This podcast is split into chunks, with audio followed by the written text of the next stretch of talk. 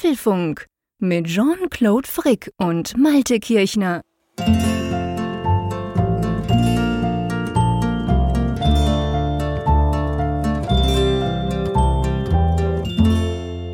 Hier ist Folge 371 des Apfelfunk Podcasts, aufgenommen am Mittwoch, 15. März 2023. Ja, lieber Jean-Claude, es trug sich zu in einem Podcast im deutschsprachigen Raum, der über vornehmlich über Apple-Themen spricht, aber gelegentlich auch mal das Wetter kurz anschneidet, dass da über schwedische Möbelhäuser gespottet wurde.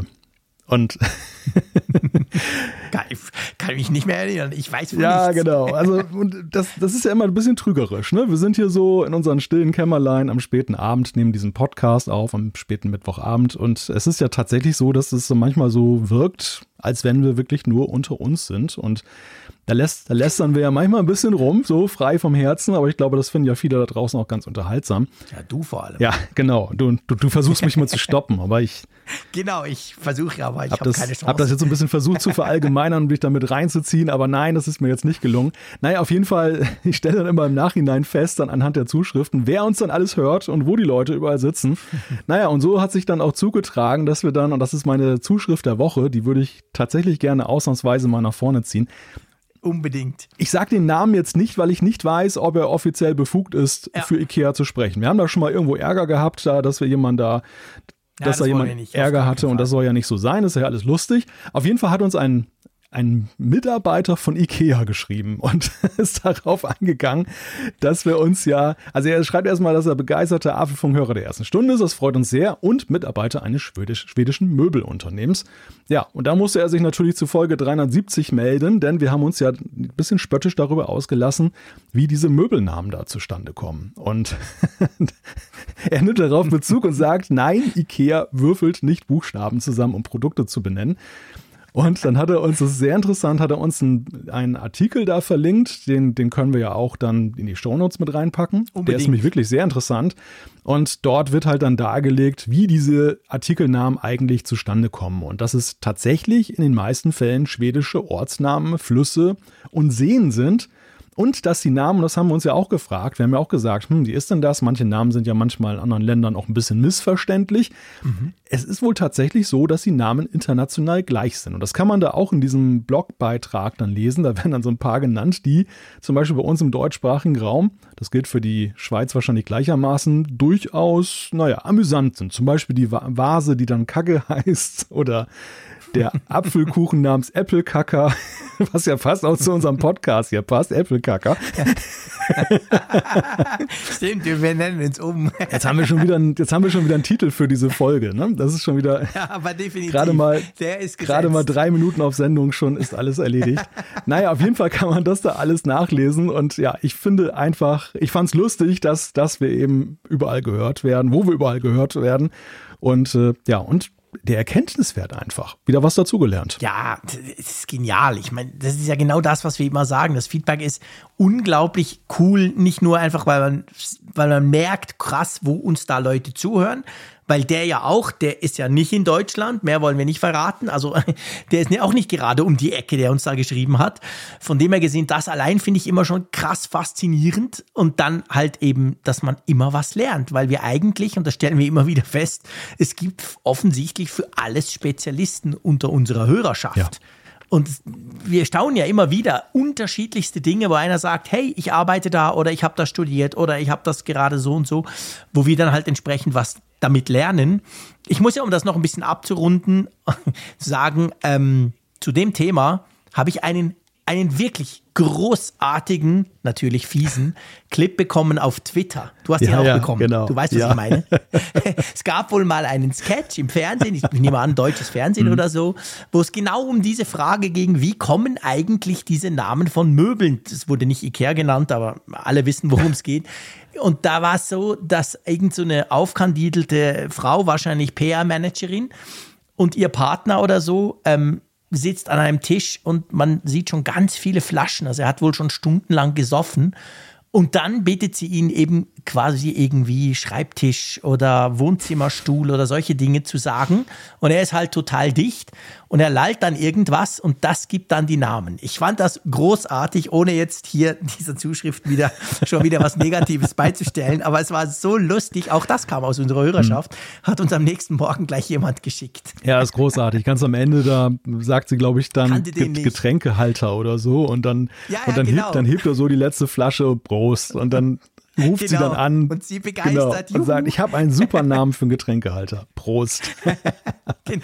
Ja, ja, aber ich finde es auch sehr schön, dass wir eben auch so eine humorvolle Hörerschaft haben. Also, dass die Leute ja. das dann nicht irgendwie uns krumm nehmen. In der Regel zumindest nicht, hat es auch schon mal gegeben. Aber dass die allermeisten eben wirklich sagen, ja gut, die beiden, die haben keine Ahnung, die reden manchmal so solche Sachen daher. Genau. die können problemlos über Dinge sprechen, wo sie keine Ahnung haben, aber ich helfe ihnen jetzt trotzdem mal. Genau. Und ja. am Ende lernen wir alle was dazu. Interessant ja zum Beispiel auch, dass es tatsächlich dort bei dem schwedischen Möbelhaus zwei Leute gibt, die wirklich diese, nur dafür da sind, diese Namen zu erdenken und dann durch die Gegend fahren und sich inspirieren lassen und also ich dachte jetzt auch, dass das zum Beispiel jetzt wirklich eine riesige Marketingabteilung ist. ja, ich so. auch. Ich hätte gedacht, es sind Hundertschaften, ja. die diese, weil ich meine, es hat ja, lustigerweise war ich am Samstag in der Ikea. Ich meine, es ist eigentlich der Killer. Wer am Samstag in die Ikea geht, hat total verloren. Aber Sohnemann wollte das unbedingt und wir waren wahnsinnig früh, bevor die großen Horden einfallen. Und ich meine, hast du dir mal überlegt, wie viele Dinge in so einer Ikea drin mhm. sind?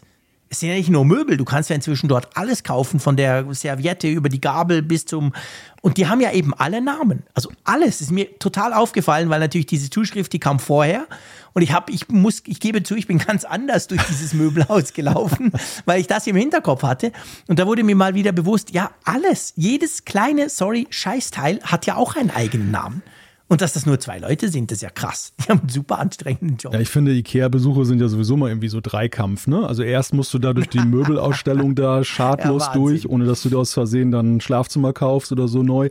Und dann, dann, dann kommst du, das ist ja alles sehr schlau gemacht. Also Ikea erinnert mich auch mal so ein bisschen an Apple teilweise. Mhm. Es, es gibt ja. sehr groß. Kann man die total reingezogen. Ja, ja, ja genau. Es gibt sehr große Parallelen, was so das Marketing angeht, die, die Ansprache. Ja ähm, die Professionalität, die einfach dahinter steckt. Du kannst es mal sehr schön sehen, wenn du irgendwie mal so ein Möbelhaus in der Provinz besuchst und dann so, dann so siehst, so gewollt und nicht gekonnt teilweise. Ne? Und, ja. und das ist da ja. wirklich so stimmig gemacht. Natürlich auch, kann man auch kritikwürdig finden. Ne? Manchmal schon so recht ja, manipulativ so, dass, dass du wirklich auf die Dinge stößt, ja. die du kaufen sollst, wie das halt so ist bei professionellem Marketing. Mhm. Naja, auf jeden Fall der Dreikampf, dann halt musst du Köttboller speisen da im Restaurant und dann kommt noch so gestärkt, gehst du dann durch den sogenannten Marktplatz, ne, wo dann der ganze Klimbim den finde ich ja viel Der ganze Klimbim da wartet und dann.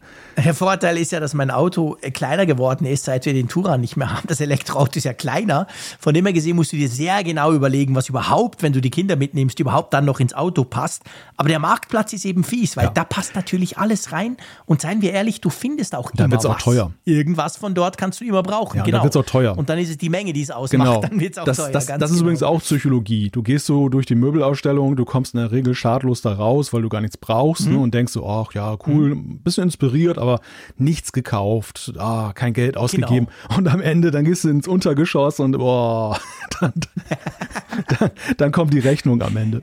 Ich sehe, das ist schon ähnlich gegangen wie uns praktisch jedes Mal, wenn wir dort sind. Man soll ja nicht in Schubladen denken. Es wird sicherlich auch viele da draußen geben, die, die halten jetzt gar nichts davon, von, auch von solchen Einkaufsverhalten. Aber ich bemerke schon, ich beobachte ja auch mal, was andere da so machen und wie die da mhm. Das ist schon so ein bisschen Stereotyp. Also das ist, auch wenn ich mich mit einigen ja, unterhalte, äh, das, das erleben die halt auch genauso. Das, das scheint wohl, scheint wohl so ein, so, so ein typischer Verlauf eines äh, ja, Möbelhausbesuchs zu sein. Ja, ich glaube auch. Das ist tatsächlich so und das ist natürlich sicher auch gewollt und wir fallen halt alle auch drauf rein. Aber ja, ähm, es ist nicht so, dass IKEA diese Ausgabe des Leider nein. sponsert. Wäre natürlich auch interessant, genau, wäre auch mal eine Möglichkeit.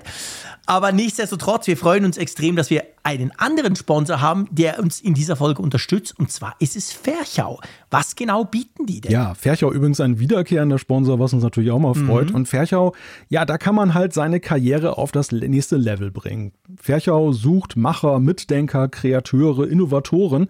Und es geht darum, dass man gemeinsam die technologische Zukunft gestaltet und die Innovation von morgen entwickelt. Denn so sagt Ferchau, nur zusammen lassen sich Denkgrenzen überwinden. Ja, und bei Ferchau findet ihr eben vielseitige Aufgaben und vor allem langfristige Entwicklungsperspektiven in, und das ist ganz wichtig, allen Branchen und Technologien. Also sie sagen halt, sie bringen die smartesten und innovativsten Köpfe mit Unternehmen verschiedenster Branchen zusammen. Für jedes Erfahrungslevel, für jedes Berufsfeld und an jedem Einsatzort. Also ganz egal, ob ihr Student seid, Berufseinsteiger oder eben schon Experte. Und das kann man dann zusammen, kann man dann Technologie auf das nächste Level bringen. Also sie bringen eigentlich ähm, Connecting People and Technologies for the Next Level, sagen sie dem Ganzen. Und ja, wenn euch das interessiert, wenn ihr findet, hey, das tönt ja spannend, muss ich mir mal angucken, was es da für Möglichkeiten gibt, dann könnt ihr euch dort bewerben. Ihr könnt einfach auf ferchau.com slash go slash karriere, natürlich verlinken wir das Ganze in den Show Notes und dann mal schauen, Wer weiß, was ihr damit daraus dann macht. Wenn ihr was Cooles werdet, dann schreibt uns doch. Würde mich natürlich interessieren.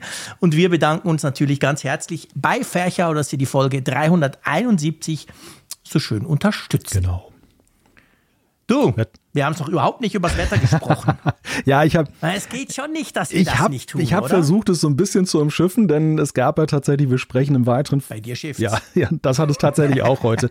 Nein, es, ist, es hat bei dem Feedback, was wir bekommen haben zum Feedback, wir sprechen ja nachher noch ausführlich darüber, gab es also auch den einen anderen, der gesagt hat, hm, ihr könntet doch eigentlich mehr Feedback in eure Sendung reinkriegen, wenn ihr mal aufhört, so viel übers Wetter zu sprechen. Und äh, ja, ist natürlich ein No-Go, da nicht drüber zu sprechen. Wir müssen über das Wetter sprechen. Total dazu. Ich will wissen, wie es bei dir ja. ist. Ist mir eigentlich scheißegal, ob euch das da draußen interessiert. Aber ich will ja, ich will ja wissen, wie es bei Malte ja. ist, weil im Vorgespräch sprechen wir über persönliche Themen und nie übers Wetter. Also muss das halt in den Podcast. Es ist eigentlich Aprilwetter momentan. Also heute Morgen gab es okay. richtig nochmal Schnee, Schneetreiben. Ähm, heute Abend war jeglicher Schnee verschwunden und äh, ja, so von der Lichtsituation her würde ich sagen, schon fast frühlingshaft. Es war die Tage auch mild. Jeden Tag ist es wirklich komplett unterschiedlich zurzeit. Ja, aber da haben wir ganz ähnliches Wetter, eigentlich lustig. Bei uns genau das gleiche. Es war irgendwie 18 Grad am Montag, großartig, ich habe mich schon gefreut. Du weißt, ich bin ja ein Frühlings- und Sommertyp. Gestern war es dann noch 4 Grad. Dieser, dieser Wechsel in der Nacht wurde eingeleitet von einem Gewitter. Es hat richtig geblitzt und gedonnert. Ich war völlig platt in der Nacht, dachte, ist denn hier los? Und jetzt heute ist wieder so lala und am, Donner am Freitag soll es dann auch wieder 19 Grad werden. Also es ist ein krasses Auf und Ab. Tja, ist, ist wohl einfach so. Aber ähm, es ist schon, also ich habe so, am Montag habe ich mir so überlegt, ob der Malte bei dem Wetter jetzt wohl seinen neuen Rasenroboter auspacken würde.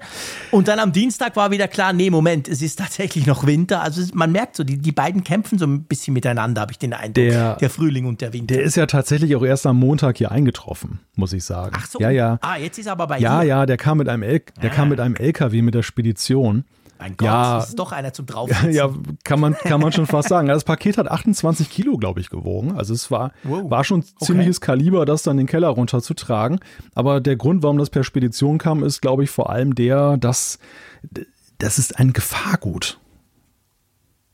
Äh, wie meinst du ein Gefahr? Ja, da ist ein Akku drin. Das ist ganz gefährlich. Echt? Kommen bei dir die, kommen bei dir die MacBook Pros zum Testen auch mit, auch mit einem LKW als Gefahrgut? Äh, die haben zumindest so einen komischen Aufkleber mittlerweile drauf, den ich, ja, den, den ich dann immer ignoriert habe, so anfangs, weil ich so dachte, was für ein Aufriss. So grüne Aufkleber, wo steht, dass dann irgendwie so Gefahrklasse sowieso, Lithium-Ionen-Akku. Bei uns ist einfach so rot, ja, so rot Lithium-Ionen-Akku ja, ja, irgendwas genau. klebt drauf. Genau. Und, äh, und lustigerweise bei diesem Rasenmäher war es dann so, der hat sogar so ein Gefahren, äh, Gefahrgutzeichen an der Seite, irgendwie Gefahrgutstufe 9 oder sowas. Keine okay. Ahnung. Also auf jeden Fall wurde ein riesiger Aufriss darum betrieben, weil eben der mhm. nicht einfach so per Post verschickt werden kann oder als Paket. Ja. Und dann kam halt so ein riesiger LKW vorgefahren und hat das dann mit so, ein, mit so einer. Gibst du, deine Frau ist zusammengezuckt und dachte, wow, was hat der Malte denn jetzt wieder bestellt? Ja, ja, das, äh, diese Vorwürfe oder diese, diese, diese Kommentare habe ich vor. vernommen, dass ein gewisser Wahnsinn am Werk sei. ja, nein, aber der, der steht nun im Keller und wartet darauf, dass dann wirklich mal Frühling kommt, wie ich ja schon mal gesagt habe. Ich werde den jetzt mhm ich wurde auch schon aufgefordert, pack ihn doch mal aus und mach ein Video. Es tut mir leid, ich habe da einfach keinen Platz für. Das ist ein Riesenkarton. Und Stimmt, den kannst du nicht bei dir unterm Dach nee, oben. Richtig, das, das, ja. das geht nicht. Und unter das Dach trage ich den sowieso nicht dann mit seinen 28 Kilo, da habe ich eh keinen Bock drauf. Nein. Also das wird zu gegebener Zeit, wird das alles mal zelebriert und äh, ein Thema sein. Sehr schön. Aber im Moment ist er erstmal da.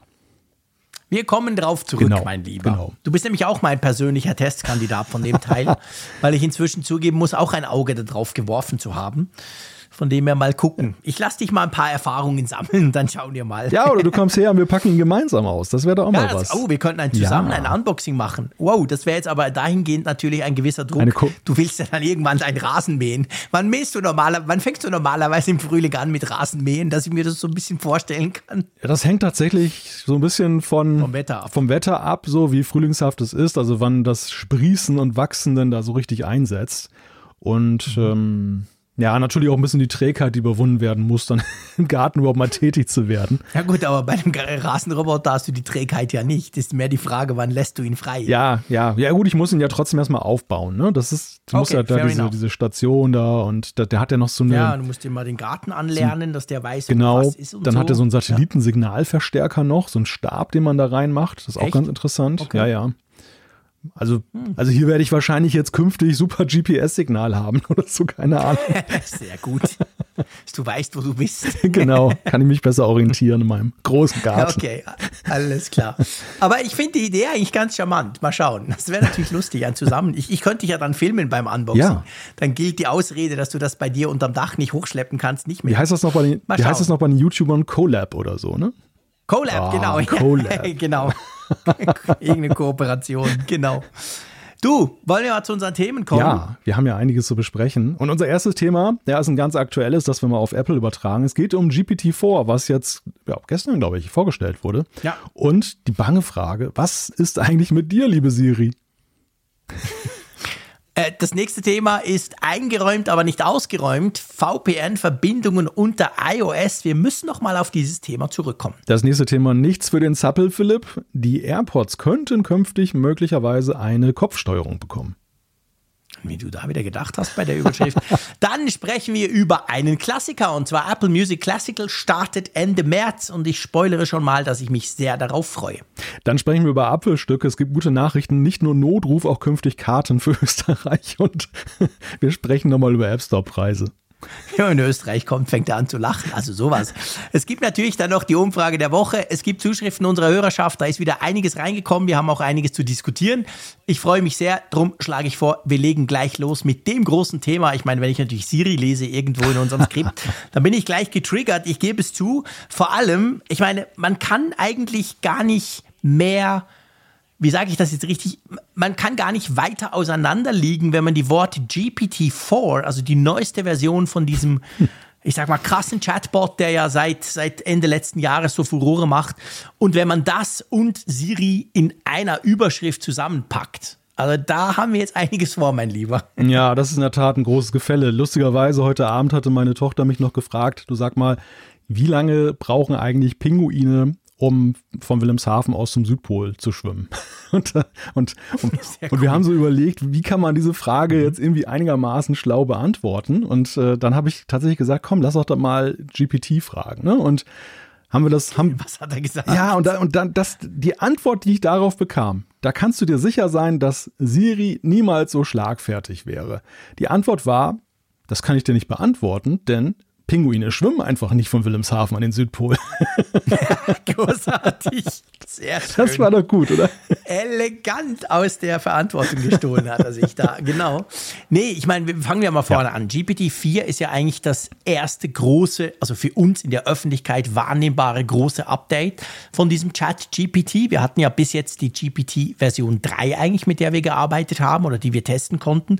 Und jetzt eben, ich glaube seit gestern, du hast es gesagt, ist ja GPT-4 da. Da kann man viel mehr machen. Also er soll auch so eine Art Humor haben. Man kann vor allem, und das ist eigentlich krass, die Eingabe ja viel, viel größer gestalten. Also nicht nur so ein kleines Textfenster. Du kannst, glaube ich, bis 50 Seiten Text reinkippen, die er dann analysieren muss und ihm dann irgendwas, eine Aufgabe geben.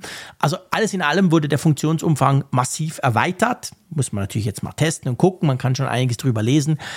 Ja, und daneben auf der anderen Seite quasi als anderes Extrembeispiel steht unser aller nicht liebster Sprachassistent, die, die liebe, ähm, ich sag's jetzt nicht, weil ich habe hier zwei HomePods, die zucken schon, die gucken schon nervös, ich sehe es schon, die wollen auch reinquatschen.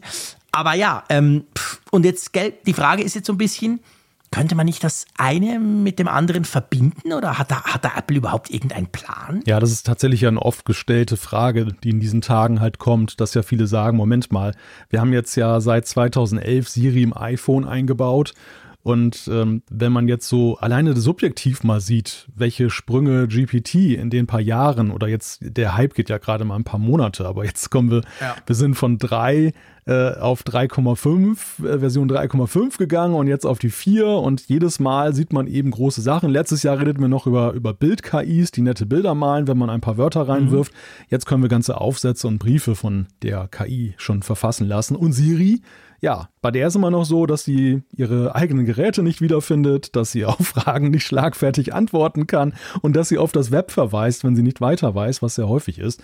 Man fragt sich natürlich halt, Apple, warum könnt ihr das nicht irgendwie mal zusammenbringen? Und es gibt ja tatsächlich auch Shortcuts mhm. und Apps, die das ja, die ja zeigen, wie das gehen könnte. Ja. Aber es ist nicht einfach, haben wir jetzt herausgefunden, beziehungsweise wurde jetzt in der New York Times ganz aktuell berichtet. Mhm. Ja, genau. Und zwar wird von dort berichtet, dass auch ein ehemaliger Mitarbeiter, der quasi an Siri mitgearbeitet hat, gibt da so einen gewissen Einblick, sage ich mal. Und ich glaube, man kann sagen, Siri ist, ich bin ja mega erstaunt, ehrlich gesagt, Siri ist klobig, umständlich und auch so wie es programmiert ist, ja. offensichtlich ist es nicht so easy peasy, dass man das einfach so aktualisieren und updaten kann. Er schreibt da, was war das? Das fand ich besonders spannend. Dieser, dieser, wo er sagt quasi, gewisse Dinge brauchen Monate, weil man, egal, selbst wenn man nur neue Wörter ihr lernen will, muss die ganze Datenbank, also der ganze, letztendlich das ganze Brain von Siri muss, muss aktualisiert werden, oder? Genau. Ein riesig zeitaufwendiger Prozess. Ja, und das verwundert eigentlich so am meisten, dass die Datenbank neu dann erstellt werden muss und das würde Wochen und sogar mitunter ein Jahr dauern, je nachdem, wie tiefgreifend der Einfluss in diese und der Eingriff in diese, diese Technik ist.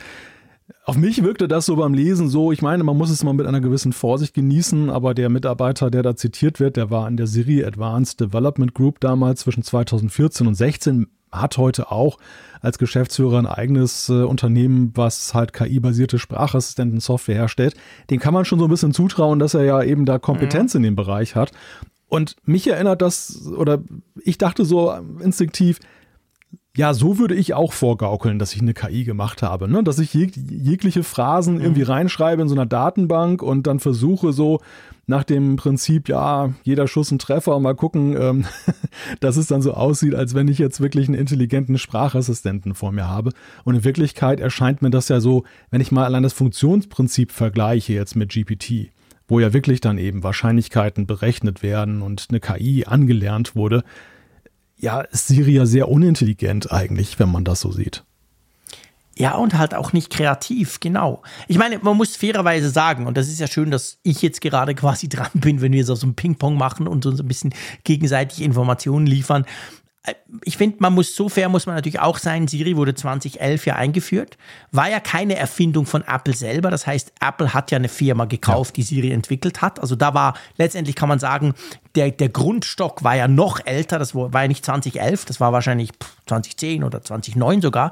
Und ich meine, da waren wir natürlich noch nicht auf dem Level in Sachen nein. KI, die wir es heute sind. Nein, Und was ich so ein bisschen aus diesem, aus diesem Beitrag der New York Times rauslese, ist auch, dass wahrscheinlich eben dieses System halt natürlich jetzt nicht einfach so easy mal umgebaut werden kann. Mhm. Weißt du? Wir kennen das ja, ich meine, wir kennen das von WhatsApp, die immer noch keine, keine verschiedenen User bzw. Logins auf verschiedenen Geräten ermöglichen, obwohl das seit irgendwie gefühlt 50 Jahren Standard ist bei allen anderen.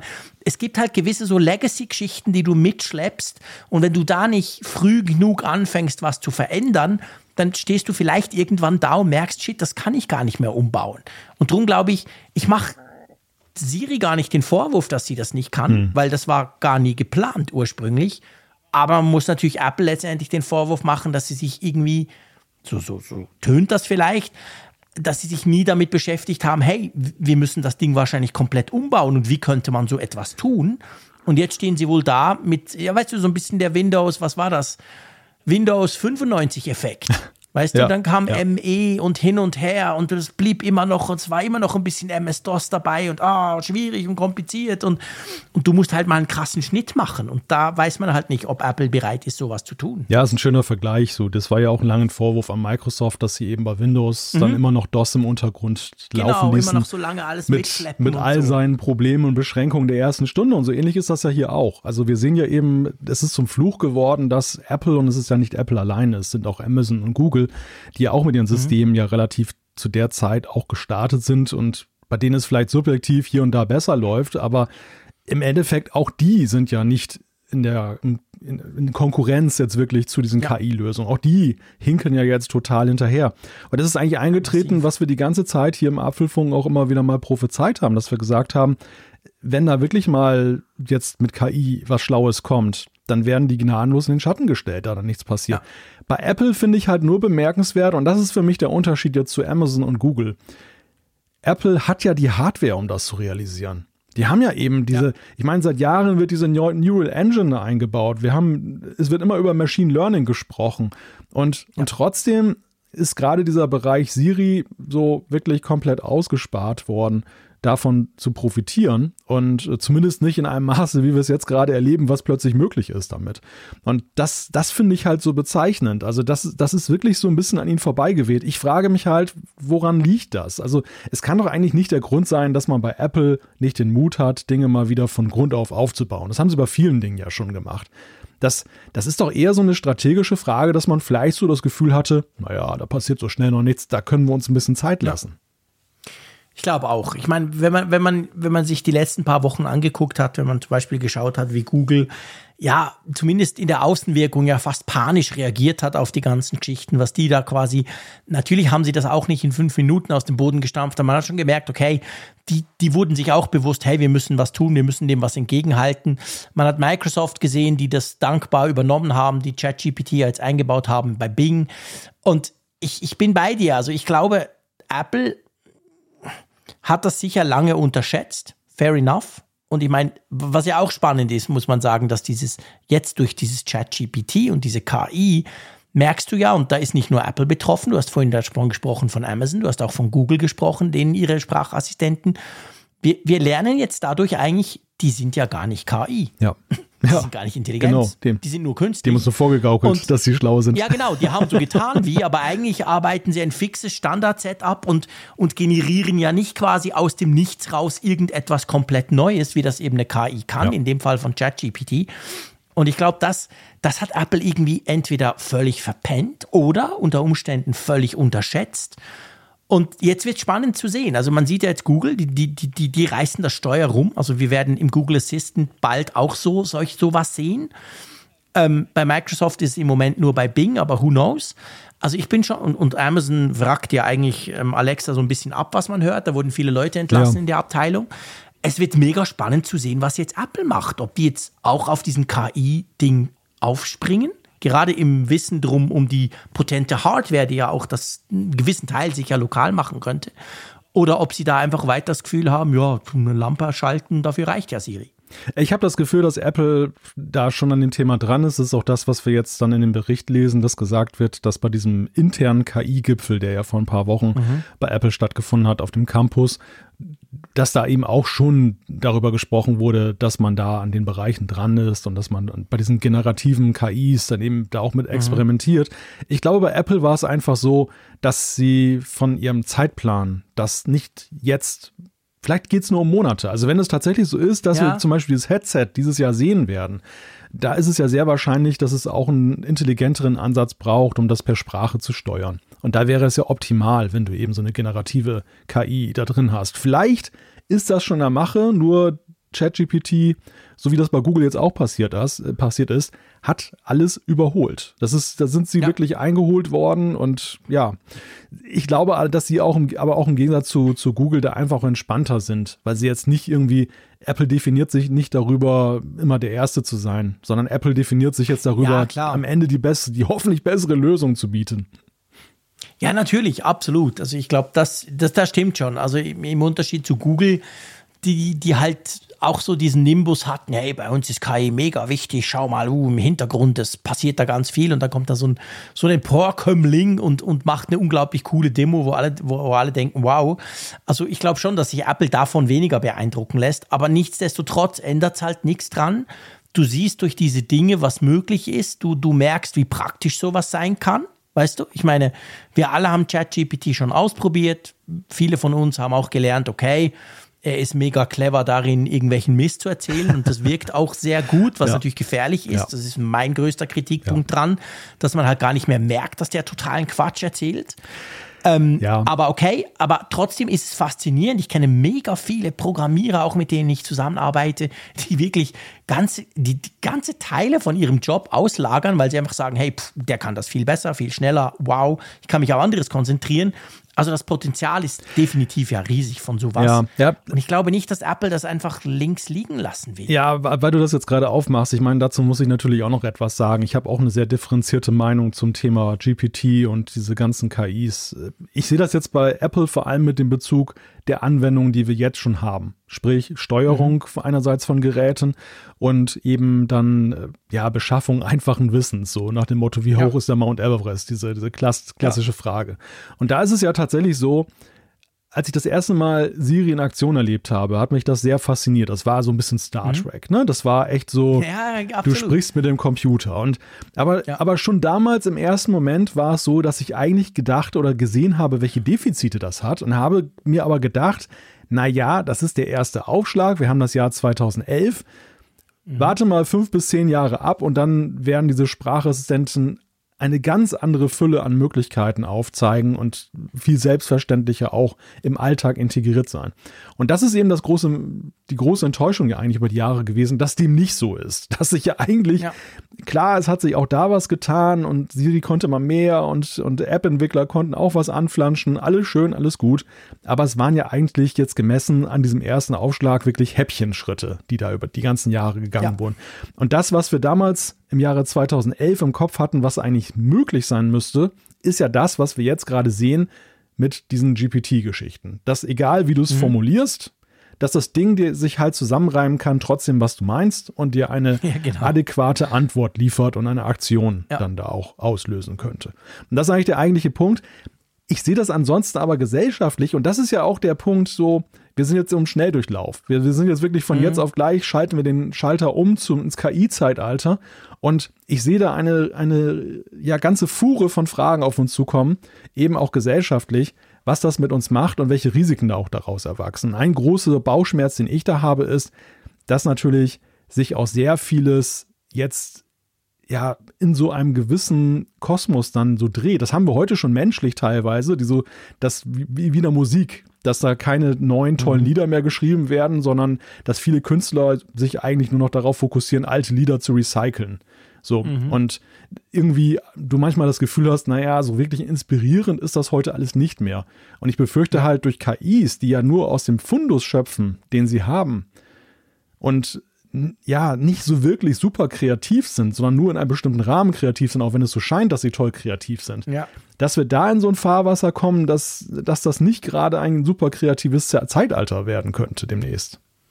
Ja, zumindest dann, wenn wir das alles an diese KIs auslagern. Ja, ganz genau. genau. Also da bin ich natürlich absolut bei dir.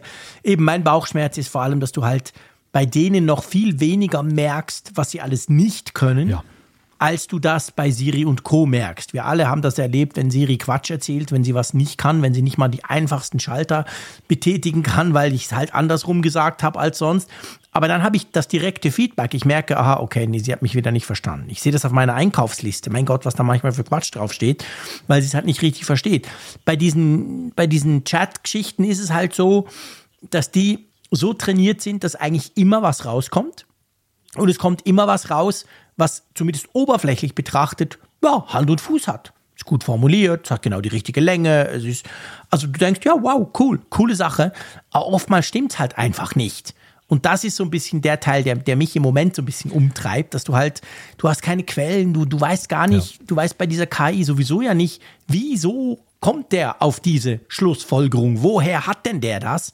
Und ich glaube, da müssen wir extrem auch als Gesellschaft noch dran arbeiten, dass man das irgendwie nachvollziehbarer machen mhm. kann, was die da so vor sich hin ähm, ja, wir, machen. wir erleben halt menschliche Fehlbarkeiten jetzt auch im Maschinenbereich. Wie du, wie, Ja, genau, wie, ja, ja, wie stimmt. du, wie du letztendlich sagtest, dass äh, früher hatte die, die, also die Maschine hat doch jetzt kein schlechtes Gewissen, aber es, sie, sie hat halt sehr unprätentiös gesagt, ich weiß es einfach nicht. Ne? Frag, Genau. frag jemand anderes, frag das Web, ne? ich habe keine Ja. Ahnung. Und, und, jetzt, Genau. und jetzt ist es halt so, dass sie immer vorgibt, irgendwas zu wissen. Und, ähm, Ja, genau. und sich da teilweise den größten Blödsinn zusammenreimt, um dir eine Schlimmer zufrieden. als ich, die erzählt immer was. Ja, genau.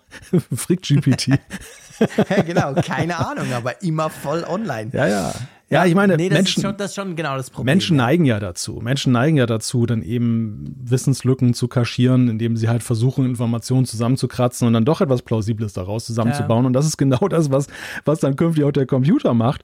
Ja, und das birgt natürlich auch viele gesellschaftliche Risiken, zum Beispiel was Desinformation einfach angeht. Ja, genau. Also, ich sag mal jetzt hart gesagt, Spinner, die sowieso schon sich manchen Kram einbilden, der nicht existiert, die werden, wenn dann noch so, Ja, eine, ja. so eine Antwort aus dem Computer kommt, natürlich sagen, ha, wenn der Computer das schon hochoffiziell sagt, der wird's ja schon wie, wie soll ich genau. mich da täuschen? Ne? Und Wenn die jeden Quatsch auf Telegram schon Ja. glauben, dann meine Güte, dann werden Dann- die natürlich so, so etwas niemals hinterfragen, dann hast, der, dann hast du den Salat. was der da rauswirft. Ja, Ja. Und schon. natürlich letzten Endes auch nach wie vor dieser Punkt diese, des Weiterlernens dieser Modelle, dass die natürlich auch dann mitunter ja unsinnige Züge annehmen. Ne? Also das man hat ja schon, man hat ja schon Chatbots gesehen, die rechtsradikal wurden im weiteren Verlauf, Ja, ja. weil sie entsprechend Genau. immer getriggert wurden. Wir haben ja Ich meine, Bing ist am Anfang auch Ja. ziemlich durchgedreht und hat angefangen, die Leute zu beschimpfen hat, quasi. hat so ein Mr. X Also- da herbeifantasiert, der bei Microsoft irgendwie die manipuliert hat, hat auch, Genau, hat ja auch crazy. bei Journalisten versucht, die Ehen irgendwie auseinanderzubringen und zu sagen, dass sie ausziehen sollen. Also das ist ja für die kurze Zeit auch schon recht bemerkenswert, dass da gelaufen Ja, ja, ist. genau. Und wir reden von ein paar Wochen. Also das hat eine rechte Dynamik Ja. aufgenommen. Aber ich meine, weißt du, vielleicht, vielleicht kann man es ja auch kleiner backen. Ich meine, ich erwarte ganz ehrlich gesagt nicht von, von Google ein bisschen mehr als von, als von Apple. Aber bei Apple erwarte ich ja nicht, dass sie jetzt so ein Chat-GPT sofort quasi in Siri einbauen, umbauen, transformieren. Aber ich finde, genau der Punkt, und da sieht man halt, da ist eben KI diesen starren Systemen, wie Siri noch ist, krass überlegen. Genau der Punkt, dass ich einfach Dinge genau so zu sagen habe und sonst funktioniert es nicht. Das ist ja mein Hauptkritikpunkt an jeglicher Form der Sprachbedienung, egal ob es mein Auto ist, egal ob es meine Uhr ist, egal was es ist. Weil genau so funktioniert das Leben ja nicht. Ich spreche mit dir ja immer anders, auch wenn ich immer das Gleiche will. Aber wir, wir wir drücken uns halt anders aus. Und solange, und das kann halt die KI inzwischen, aber die Sprachassistenten könnten das nicht. Ja. Und mir wäre schon unglaublich geholfen, wenn, wenn wir das rauskriegen würden, weißt du? Ja. Dass ich auf 30 verschiedene Arten das Licht ausmachen kann. Ja. das funktioniert jedes Mal. Das ist doch denn der logische, eigentlich wirklich nächste Schritt, Ja. den wir die ganze Zeit Genau. ja erwartet haben. Wir haben ja ich erwarte nicht, dass die Nein, wir haben nicht die eierlegende Wollmilchsau erwartet. Wir haben wirklich ja darauf gewartet, dass einfach, was du sagst, eben wir nicht die, die Logik des Systems erlernen müssen, sondern dass das System Genau. unsere Logik des Redens Ja, erlernt genau. und daraus Schlussfolgern Dass er kann. doch verdammt nochmal merken Ja. soll, was ich eigentlich will. Na, weißt du, am Ende muss man ja auch sagen, dass ja, man soll es nicht, man darf es nicht unterschätzen. Also wir müssen uns schon über KI unterhalten, wir müssen uns auch über Ethik und Verantwortungsbewusstsein Absolut. von KI unterhalten. Alleine schon, weil das definitiv auf die eine oder andere Weise auch weiter ein Zukunftsthema sein wird, wenn erstmal die richtig intelligente KI kommt, diese AGIs. Da. Aber ähm, wir müssen natürlich auch aufpassen, dass wir ein bisschen auch noch trotzdem weiterhin kleine Brötchen backen. Denn wir haben natürlich, Ja. Ich, ich sehe momentan die Tendenz, weil es wirklich auf den ersten Blick faszinierend ist, dass man diesen Hype und was jetzt alles herbeifantasiert wird, komplett für bare Münze nimmt und eben übersieht, wie Hypes funktionieren. Ich sage nur, in diesen Tagen wurde zum Beispiel dieses ganze NFT-Thema jetzt bei Facebook Ha. zurückgepfiffen. Ja, genau. Oder, ich musste so lachen, genau, oder, alles weg. Oder nehmen wir diesen ganzen Blockchain-Kram. Ich meine, was man alles in Mhm. eine Blockchain reinpacken wollte. Den größten Ja. Blödsinn der Welt. Und auch das hat sich ja jetzt deutlich abgeschmückt. Kryptowährungen haben sie auch gerade ein bisschen abgeschmückt. Ja. Also man muss immer ein bisschen vorsichtig sein. Aber wenn, sag mal, äh, als Essenz dabei herauskommt, dass wir mit GPT tatsächlich den Next Level der, der Sprachsteuerung, zum Beispiel bei Siri, bekommen und vielleicht Mhm. auch tatsächlich halbwegs intelligente Antworten auf allgemeine Wissensfragen, ja, das wäre doch schon super genug erstmal. Absolut, absolut. Und es wäre vor allem schon ein Riesenunterschied im Vergleich zu, wie es im Moment unterwegs ist, das ganze System. Ja. genau. Ja, schauen wir mal. Hoffen. Also es sind große Fußstapfen, Ja. die da Siri theoretisch vielleicht mal ähm, machen könnte, aber wir sind schon mit kleinerem zufrieden, aber irgendwas muss gehen. Ich glaube, da sind wir uns absolut einig. Apple muss da in irgendeiner Form, egal wo sie den Fokus drauflegen, sie müssen dort jetzt nachlegen. Ja, und ich denke auch, äh, wenn sich diese Pläne bewahrheiten mit dem Headset und was da alles mal gesagt wird über Apples Approach ins Metaverse oder in ihr eigenes Verse, wieso mal das Appleverse, wie sie es dann nennen wollen, es wird nicht gehen, ohne dass sie die Sprachsteuerung intelligenter machen. Denn man kann das nicht vernünftig äh, oder Ja. nimm mal später eine, eine wirkliche AR-Brille für den Alltag. Da willst du nicht einen Joystick in der Hand haben und irgendwelche Menüs da Nein, anklicken. das- Da willst du einfach was sagen. Ne? Ja, ist genau der Punkt. Gut, es wird spannend. Beziehungsweise es ist spannend, es bleibt spannend, sagen wir es mal so. Äh, ein Thema, über was wir uns auch schon unterhalten haben, ist jetzt schon ein paar Wochen her, aber das jetzt wieder aufgekommen ist, ist die Geschichte mit den VPN-Verbindungen unter iOS. Magst du mal zusammenfassen, was das Problem war und wie sich da jetzt Apple geäußert hat?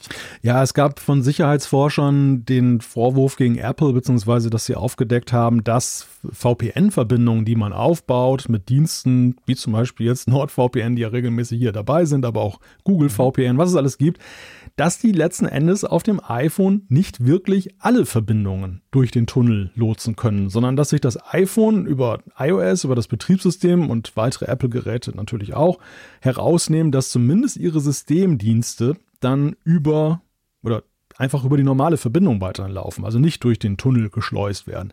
Ja. Das wurde halt kritisiert. Die VPN-Anbieter waren auch so ein bisschen in ja, einer Bredouille, weil das für sie natürlich sehr unangenehm war. Ihr Werbeversprechen ist ja eben, dass alles da durchgeht.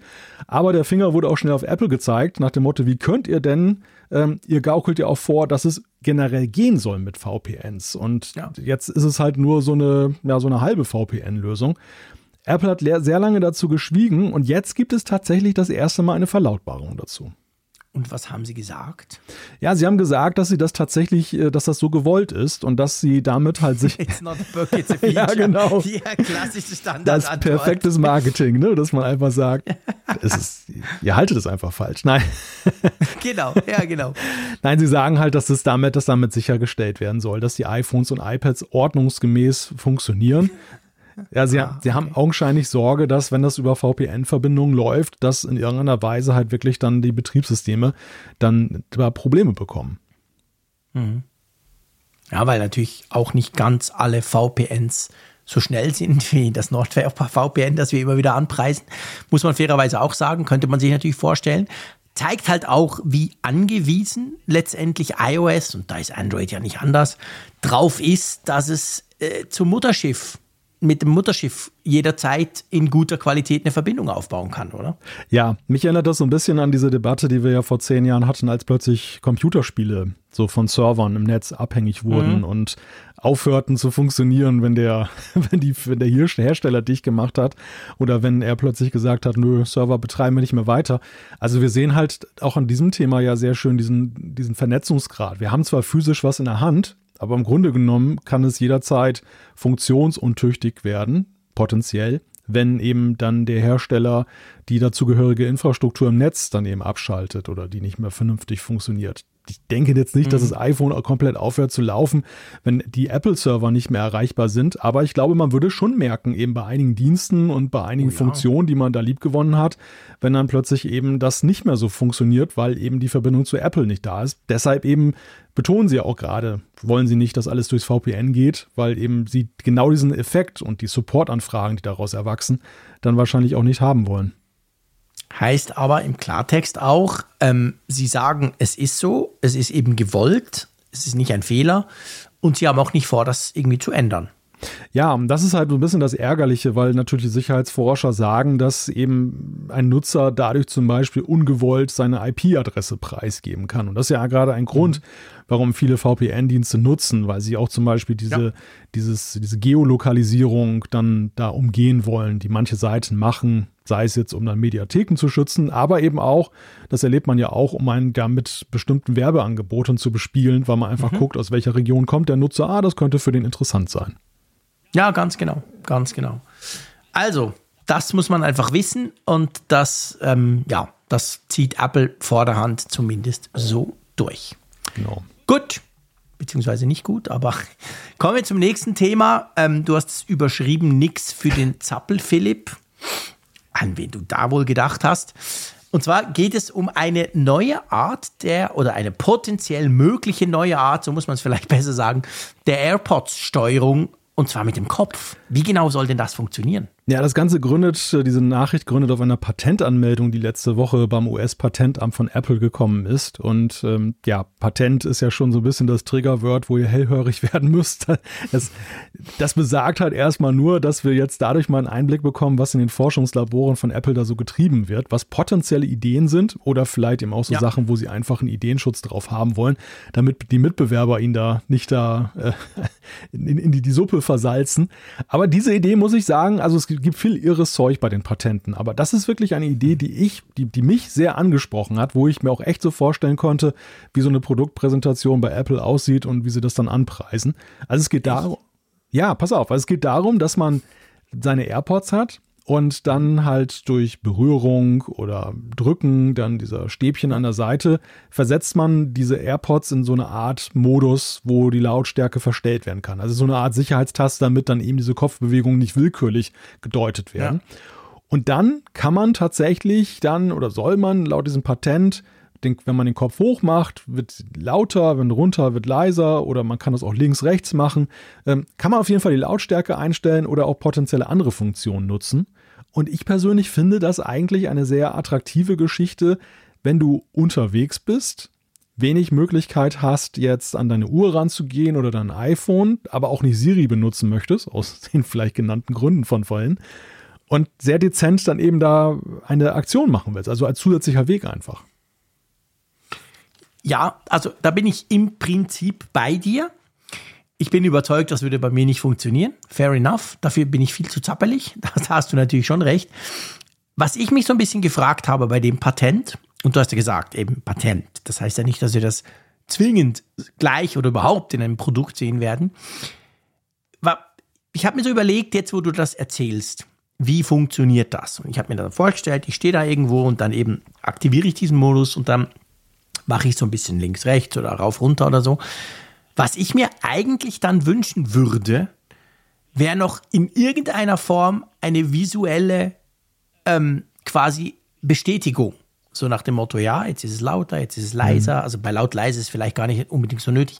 Und dann habe ich mir überlegt, und da geht meine Überlegung hin, könnte das nicht unter Umständen etwas sein, was man in so einer Brille cool nutzen könnte? Ja.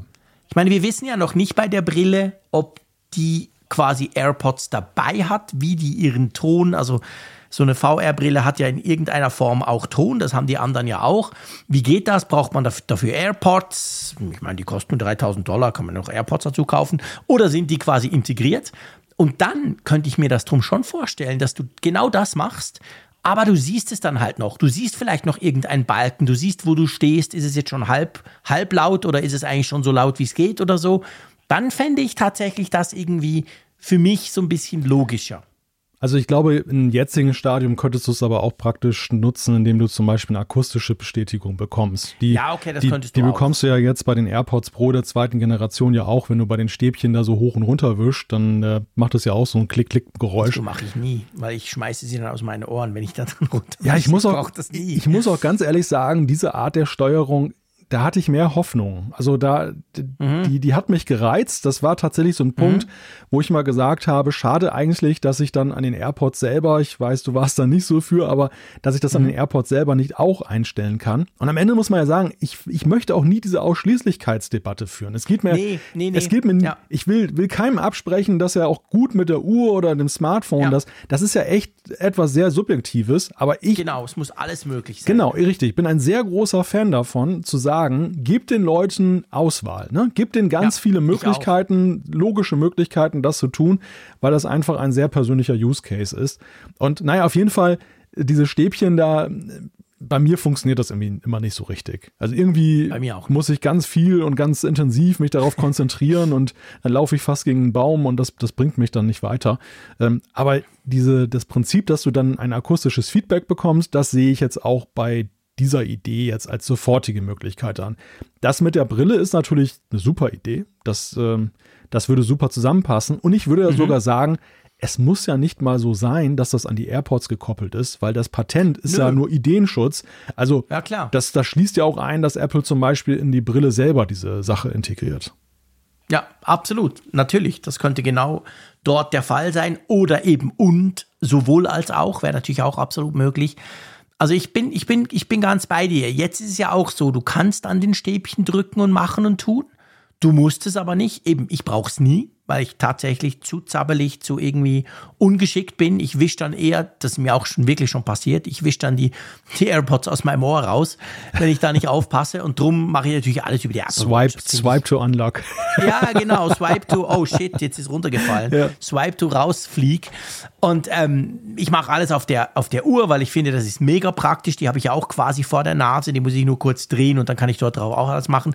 Aber ich bin ganz wie du. Ich schätze es extrem, dass man die Auswahl hat. Man kann. Und ich kenne Leute, die finden, das ist das Geilste. Ich drücke und knuffel da an diesen kleinen Stäbchen rum. Ja, schön für sie, ist ja toll. Ich bin froh, muss ich nicht, sondern kann was anderes tun. Und das mit diesem Kopfbewegungs, ich sag mal, Kopfbewegungserkennung oder so, das finde ich auch spannend. Wahrscheinlich würde ich es auch nie nutzen, weil wahrscheinlich würde es bei mir auch nie funktionieren. Aber hey, solange die anderen Möglichkeiten da bleiben, dann hat man ja eigentlich am Schluss dann das, dass der eine ist total begeistert von so einer Funktion, der andere weiß es gar nicht, weil er sie nie nutzt, aber es fehlt ihm auch nicht. Also ich glaube, dann, dann wird es eben entsprechend cool, wenn man es so umsetzt und nicht so eine, so eine Ausschließlichkeit ja. versucht zu erreichen. Ja, wobei ich habe manchmal den Eindruck, also es war auch so in den ersten Reaktionen, die ich auch gehört habe auf diesen Vorschlag, dass einfach auch momentan die Vorstellungskraft noch nicht so ausreicht, sich, sich das wirklich ja. vorzustellen. Weil ich persönlich ja, finde es eigentlich ein ich glaube nicht mal, dass zappelige Leute damit ein Problem haben werden, aufgrund dieser Absicherung. Weil du es eben nicht auslöst. Weil du zuerst drücken müsst, weil du, musst. Genau, und wahrscheinlich sogar, ah, okay. idealerweise sogar während des ganzen Vorgangs dann irgendwie gedrückt hältst, ja. damit auch das Ende der Aktion für die AirPods besser ersichtlich ist. Wahrscheinlich kannst du es auch auswählen, dass es da irgendwie auf der einen Seite das intelligent erkannt wird, nach dem Motto, okay, Bewegung ist zu Ende, der Kopf geht nicht weiter links. Oder eben, mhm. dass äh, du tatsächlich durch dieses Drücken dann manuell dann so überbrückst, weil du ja. sagst, im nächsten Moment mache ich den Kopf wieder nach rechts und dann soll es nicht laut werden. Also, das, das, ich glaube, es ist, wird ein ziemlich eleganter Weg sein, und es würde ein eleganter Weg sein. Zum anderen ist es so, und das unterscheidet es auch von vielen Patenten, das ist ja gar keine Science Fiction. Also das, was da jetzt nötig ist als Sensor, ja. Das, ja, ist ja alles das da, ist, ist, ja alles darstellbar. Wir, ja, wir, haben ja, wir haben ja manchmal so Patente, gerade jetzt, wenn es so um die Uhr geht. Das sind ja manchmal fantastische Sachen, aber das ist dann mhm. halt auch so, ja, Technik, die noch weit davon entfernt ist, miniaturisiert zu werden. Also zum Beispiel diese ganzen Patente rund um, um die Blutzuckerüberwachung und so, wo, wo mhm. Apple ja auch schon dann da Sachen eingereicht hat. Aber das sind echt mhm. so Modelle, die sie skizzieren, ja, da, Zukunft. Da hast du, ja, da hast du gegenwärtig noch einen halben Kühlschrank am Arm. Ne? Das ist noch nicht. Ja, genau. Das dauert noch Jahre, falls man das jemals so mini miniaturisieren ja. kann, dass es funktioniert. Genau. Das ist hier nicht der Fall. Ich gebe dir recht. Ich meine, schon jetzt die AirPods sind voller Sensoren. Also die könnten das eigentlich alles schon selber rausfinden. Ja. Ja, spannend. Mal was, schauen. Was bräuchte man? Ein Gyroskop wahrscheinlich, oder? Ja, ja ein Gyroskop, genau. Also das ist wahrscheinlich jetzt noch nicht in den AirPods, fair enough, aber ähm, könnte man sicher einbauen. Das iPhone hat ja, glaube ich, eins. Ähm, von dem her gesehen, ja, also die Sensorik ist ja da. Also vielleicht jetzt noch nicht in dem Gerät, aber die ist verfügbar, sagen wir es mal so. Das Gyroskop ist übrigens der Sensor, bei dem ich mal Hunger bekomme, wenn ich den Namen höre. Ehrlich? mit was assoziierst du das? Ja, mit dem Griechen. Gyros. Ach so, natürlich. Und dann sie, siehst du dich beim Griechen essen. Genau. okay, alles klar. Sehr lustig, stimmt. ja. Ja, jetzt hast du mich auf eine Idee gebracht. Ja, das, ich kriege auch gleich Hunger. Das wollte ich nicht. Um elf in der Nacht, Mensch. okay, komm, lass uns zum nächsten Thema kommen, zu einem wie ich fand, recht überraschenden Thema eigentlich. Zumindest der Zeitpunkt war, war, war doch recht überraschend. Und zwar, ich glaube, es war letzten Donnerstag, korrigiere mich, wenn ich falsch liege. Äh, meine Erinnerung ist ja, ja, immer so ein bisschen schwierig, wenn sie weiter als fünf Tage zurückgeht. so das Wochenende ist so der Erinnerungskiller, habe ich immer ein bisschen den Eindruck. Und auf jeden Fall, ähm, dann plötzlich erschien nicht irgendwie eine Medienmitteilung oder so, nein, nein, sondern im App Store konntest du eine Apple Music Classical App Vorbestellen, das ist an und für sich auch schon ein merkwürdiger Vorgang. Habe ich bisher erst ein, zwei Mal für Apps überhaupt gemacht. Also du konntest nicht runterladen, aber du konntest sagen, ja, will ich. Und dann, wenn es dann rauskommt, dann wird es dann automatisch auf deinem iPhone installiert. Aber damit einhergehend natürlich, das ist jetzt dieser Klassikdienst, dieser Klassikmusikdienst, den wir ja schon lange, lange erwartet haben. Ich habe jetzt nicht nachgeguckt, aber wir haben sicher schon vier, fünf Mal drüber gesprochen im Apfelfunk, weil diese Gerüchte ja schon ganz lange rumwabern. Jetzt kommt er wirklich, gell? Jetzt kommt er wirklich. Also 2021 hat Apple das zum ersten Mal angekündigt, dass das kommen soll.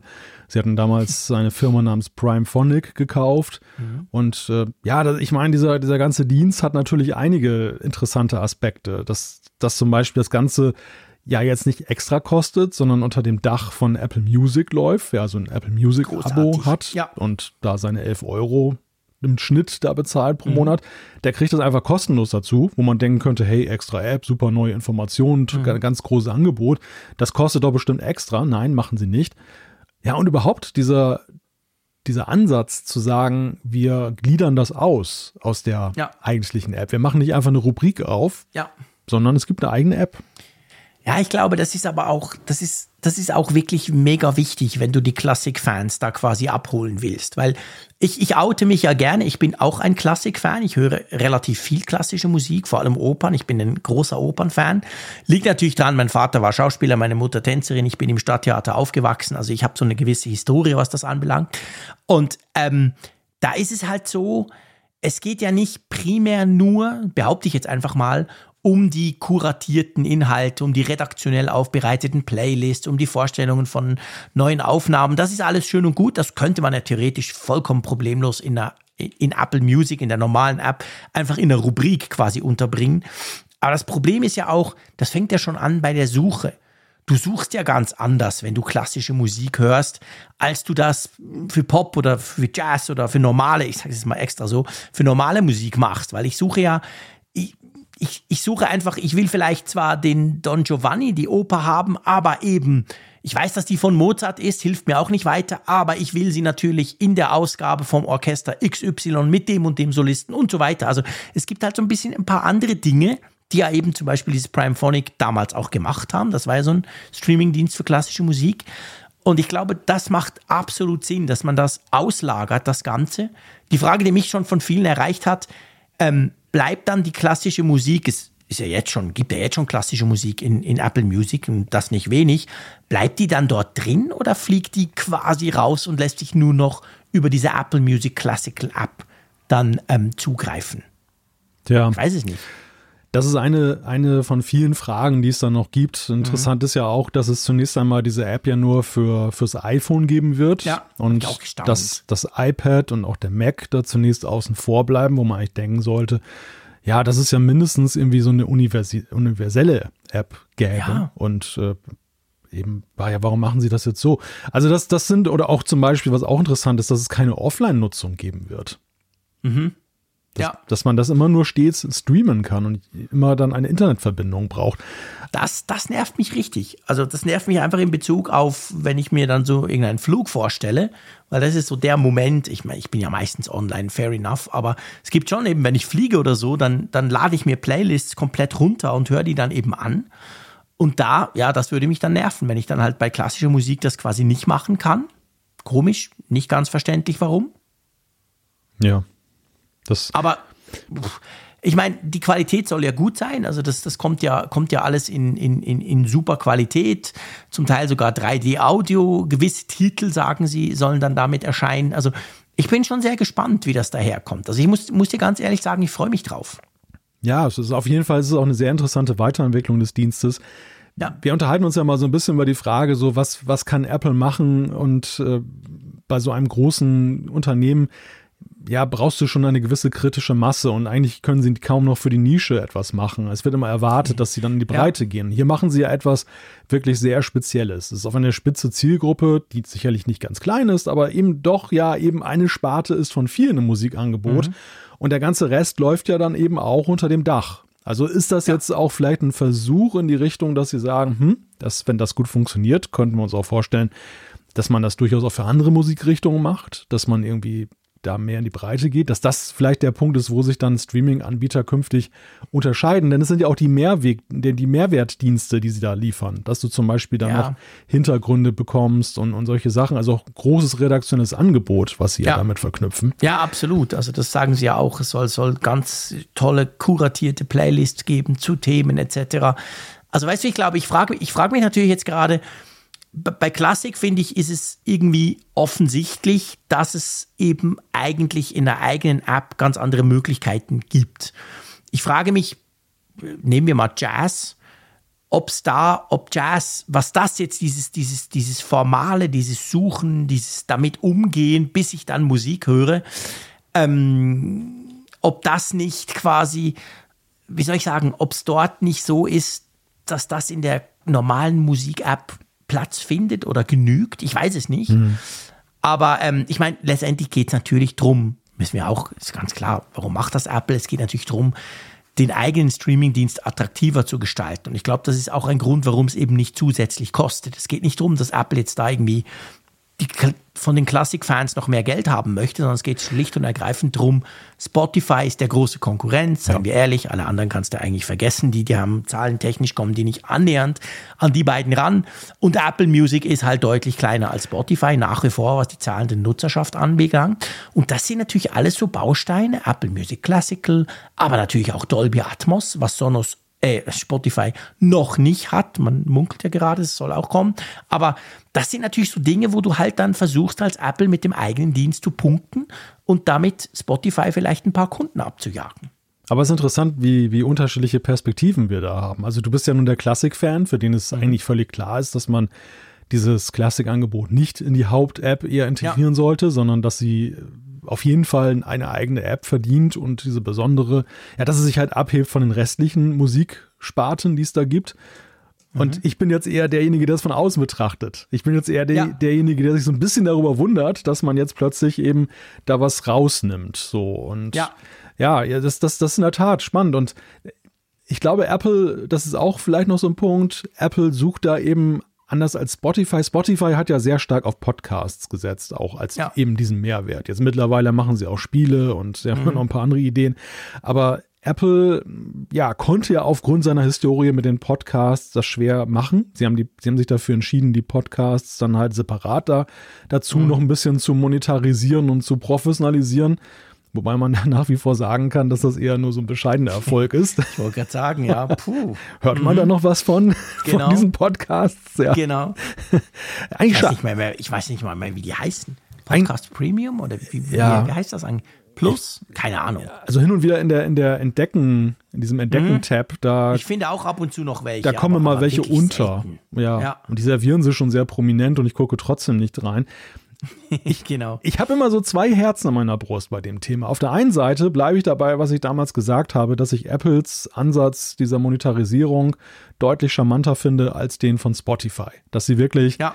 die Podcast-Anbieter, auch wenn sie natürlich auch ihre 30 Prozent oder weniger, keine Ahnung, wie viel sie da kriegen, mhm. aber da, dass du was abdrücken musst an Apple für den Service, klar, also sie verdienen ja auch gut mit, aber trotzdem machen sie dich ja zu dem Anbieter. Du, du bist ja. eigentlich noch in der Geschäftsbeziehung ein Stück weit mehr als bei Spotify, wo du einfach nur unter diesem gemeinsamen Dach bist. Und Spotify genau. ist sozusagen derjenige, der sich dann alles einmischt. Das, genau, das, das ist quasi dann ein Spotify-Podcast. Ja, und das, das finde ich nach wie vor sympathisch, diesen, diesen Ansatz, den Apple ja, macht. Und habe dementsprechend manchmal ein schlechtes Gewissen, dass ich das gar nicht unterstütze, indem ich da jetzt irgendwelche Podcasts da kaufe. Aber auf der anderen Seite bin ich dann auch wiederum ja, fast ein Podcast-Aktivist, ne, der sagt, das muss doch kostenlos bleiben. Man kann doch, man kann doch nicht Geld dafür so. nehmen. Ja, ja, genau. Ich, ich habe mal diesen, diesen, wie heißt der, Dithering von John Gruber, den habe ich mhm. auch mal eine Zeit äh, abonniert und äh, ich, also mich persönlich setzt das auch unter Druck. Bei mir ist das so, ja. wenn ich so einen Podcast abonniere und der, der ist nun relativ kurz, der, der, geht nur 15 Minuten, kommt allerdings zweimal pro Woche raus. Aber ich habe dann immer gleich so, so ein, ja, so ein Stapel an, an Folgen, wo ich nicht hinterhergekommen bin. Und anders als beim kostenlosen Podcast, wo ich dann halt so, ja, so rein lusttechnisch dann manchmal denke, hm, mhm. schade, dass du nicht gehört hast. Aber da kriege ich wirklich so, ja, ich möchte sagen, schon fast Beschwerden, weil ich dann so denke, ähm, dafür bezahlst du jetzt dafür ja auch. Bezahlt, noch. genau, ja. ja, klar. Das ist natürlich, das ist natürlich der Unterschied, da hast du recht. Also das, das, das so, so das Gefühl, hey, pff, ich muss das doch hören, ja. Aber das ist dann auch schon wieder ein Zwang, den ich nicht, den, den ich nicht möchte.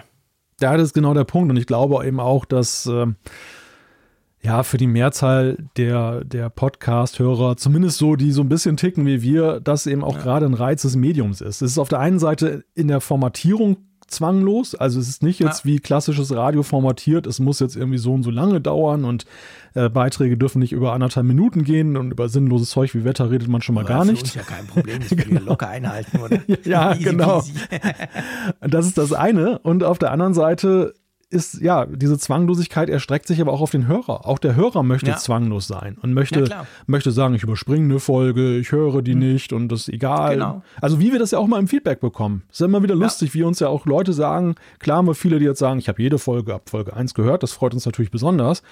Aber es gibt auch diejenigen, die uns einfach über Jahre treu geblieben sind und ja. zum Beispiel nur zu Keynotes reinhören oder genau. eine Folge pro Monat sich raussuchen, ja, wo sie sagen, genau. das Thema hat mich mal interessiert. Genauso super. Ne? Ja, freut super, uns auch. Absolut. Weil wir, weil wir niemanden zwingen zu irgendetwas. Nö. Gott behüte. Das ist das Letzte, was wir wollen. Wir wollen ja eigentlich nur Mittwochabend zusammen quatschen. Genau. Das ist ja Spaß die Hauptmotivation. Haben. Ja, Spaß haben, zusammen quatschen. Das ist eigentlich das. Und wir lassen zufällig noch eine Tonspur laufen. Lass uns zu den Apfelstücken kommen. Einverstanden? Ja. Genau. Weil ich glaube, Apple Music Classical vielleicht noch zum Abschluss, das testen wir dann, wenn es draußen ist. Also genau. es sind so wenig Informationen bisher klar, dass man da eigentlich nur spekulieren kann. Wir warten, 28. ist glaube ich, 28. März, da kommt die App und dann werden wir das mal in aller Ruhe aus, ausprobieren. Höre ich da raus, dass ich von dir ein kleines Ostergeschenk-Abo bekomme? ah, du hast gar nicht. Ach stimmt, du bist, du bist auch einer dieser Spotify-Nutzer. Dieser komischen, die, die ja. dunkle Seite der Macht. Ja, ja, genau, stimmt. Ähm, ja, also das musst du unbedingt mal ausprobieren, keine Frage, klar. Ja. Das, das, das, das geht gar nicht. Kann ja nicht nur sein, dass, dass, dass nur ich mir das dann anhöre und du dann sagst, ich weiß halt auch nicht, beim Grünen. Ich meine, ihr kriegt ja dafür jetzt TikTok in Spotify integriert. Oh, endlich, endlich. Juhu. Ich glaube, das wäre ein Grund gewesen, davon zu laufen für mich. Aber ich bin ja nicht gar, ich bin ja gar nicht bei Spotify. Das kann mir ja egal sein. Aber das hat mich dann eher abgeschreckt, diese Nachricht. Ja, mich hat die, mich hat die Nachricht auch insofern abgeschreckt. Ich habe ja hier immer mal preisgegeben, dass mich ja an Spotify neben der Trägheit nicht zu wechseln und nicht wechseln zu wollen, ja vor allem eben auch die das User-Interface reizt. genau, ich weiß, und, ich hatte das noch immer im und Kopf und dachte so. Als ups. ich das gelesen habe und habe diese Entwürfe gesehen und habe gedacht, um Gottes Willen, was macht ihr da? Ihr verhunzt ja. gerade den einzigen und wichtigsten Grund, warum ich bei euch bin. Ja, ihr macht es genau. kaputt, ich bin bald weg. Ja, ja genau. Also Apple, Chance, ja. den Malte rüberzuziehen. Macht mal was. Genau. Schenkt ihm mal ein Jahresabo oder so, dass der da mal reinhören kann dann können wir uns zusammen über Apple Music Classical und generell unterhalten. Es wäre auch spannend, weißt du, ich meine, ich habe keine Ahnung von Spotify. Ich hatte das mal ganz am Anfang, als Apple Music noch nicht gab.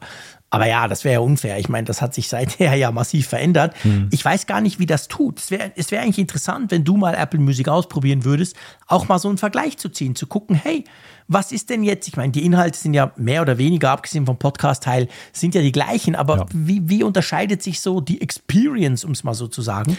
Und da kann ich gar nicht mitreden, weil ich seit eh, seit es Apple Music gibt, bin ich bei Apple Music.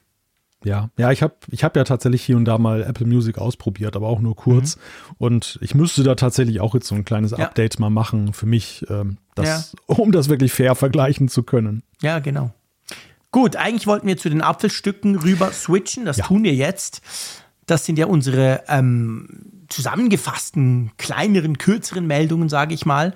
Und da gibt es gute News für, ähm, ich hätte fast Australien gesagt, Entschuldigung. Oh, für Österreich, oh, für das, Austria. Das hassen die, die ja, jetzt, sorry, jetzt, ich jetzt, hier auf jetzt, hätte ich fast, ah, jetzt hätte ich fast gesagt, die Australier hassen das.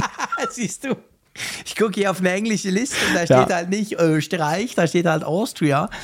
Auf jeden Fall, die kriegen jetzt so wohl im April, sag mal mal, ähm, gibt es da aktuelle Gerüchte, dass die dann auch die neuen Karten bekommen. Ich, ich wusste gar nicht, dass die das noch gar nicht haben. Ja, doch, das haben uns ja einige auch geschrieben, dass sie da ganz traurig drüber waren. Also, ich muss jetzt wirklich dieses Australien aus dem Kopf kriegen.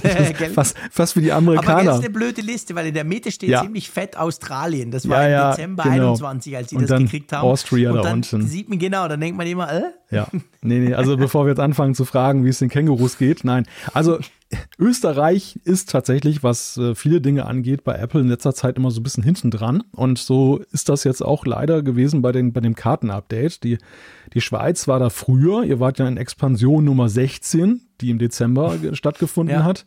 Deutschland war ja im Frühjahr letzten Jahres Genau. dran. Und jetzt ist es halt so, und das, da kann man ja so ein bisschen dran schon ablesen, ähm, was Apple plant. Sie testen ja immer so halböffentlich diese neuen Ja, Karten. Also genau. bei einigen tauchen die dann auf und so war es ja auch in Deutschland letztes Jahr. Dann einige haben auch gesagt, hey, meine Karten sind ganz anders. Und bei den anderen war es nicht so auch so in der Schweiz. so ein bisschen A-B-Testing in gewisser Ja. Weise. Mich würde mal interessieren, wo, warum sie das eigentlich machen. Also, weil welche, welche Erkenntnisse äh, gewinnen sie da? Ist das jetzt ein reiner Funktionstest, ob da jetzt riesige Probleme draus erwachsen beim Rollout oder warum kriegen die da irgendwie willkürlich Leute die angezeigt? Ich könnte mir schon vorstellen, dass die das halt, ich meine, klar kannst du dich jetzt fragen, ja, aber hey, wenn es in 40 Ländern geht, wird es doch wohl in den anderen 50 auch noch funktionieren. Aber letztendlich ist, sind das ja immer so Sachen, ist halt ein Unterschied, ob du was bei dir testest oder ob du halt mal ein paar hunderttausend oder Millionen Leute drauf wirfst. Ja. Ich könnte mir schon vorstellen, dass sie das halt einfach nochmal überprüfen wollen. Weißt du, ich meine, in Österreich sind ja auch die Straßen vielleicht alle anders oder die Kurven viel schmaler oder whatever, ich weiß doch nicht. Ich könnte mir das schon vorstellen, dass sie das halt, dass sie es nicht nur quasi bei sich testen und dann irgendwann den Schalter umlegen und dann macht's zack, sondern dass sie das so ein bisschen zwischendurch bei gewissen aktivieren und mal gucken. Ich meine, die sehen ja, die sehen ja an sich in den Zu Serverzugriffen, das ist ja alles online, das ist ja nicht lokal bei dir. Sehen die ja quasi, weißt du, funktioniert das oder bricht das? ab? Ich weiß es nicht, aber ich stelle es mir so ungefähr vor. Ja, ich, ich hätte jetzt gedacht, dass sie das, also dass sie schon eine Realität testen, dass sie da Leute Mhm. haben in, in äh, den jeweiligen Ländern, die dann da Ja, mit also diesen Kartenmaterial. natürlich. Aber dass sie, dass sie das jetzt eben wild, wildfremden Nutzern jetzt einfach Mhm. so umschalten. Ja, welche, welches Feedback bekommt man da? Weil die Leute ja nicht jetzt irgendwie gebrieft sind, dass sie zum Beispiel Apple Bescheid sagen sollen, wenn da plötzlich Linz angezeigt wird, wo eigentlich Wien sein sollte. Nee, natürlich, das stimmt. Du kriegst natürlich kein Feedback, aber du kannst natürlich anhand der Daten, die du Ja. hast, weißt du, wie lang lädt das, wie lang ist Ja. das iPhone, wie lang war das connected, dann hat das wieder zugemacht, wahrscheinlich hat es nicht richtig geladen. Also solche Dinge sehen sie ja schon Wie viele, in den Logs bei sich quasi. wie viele Autos sind in der Donau gelandet?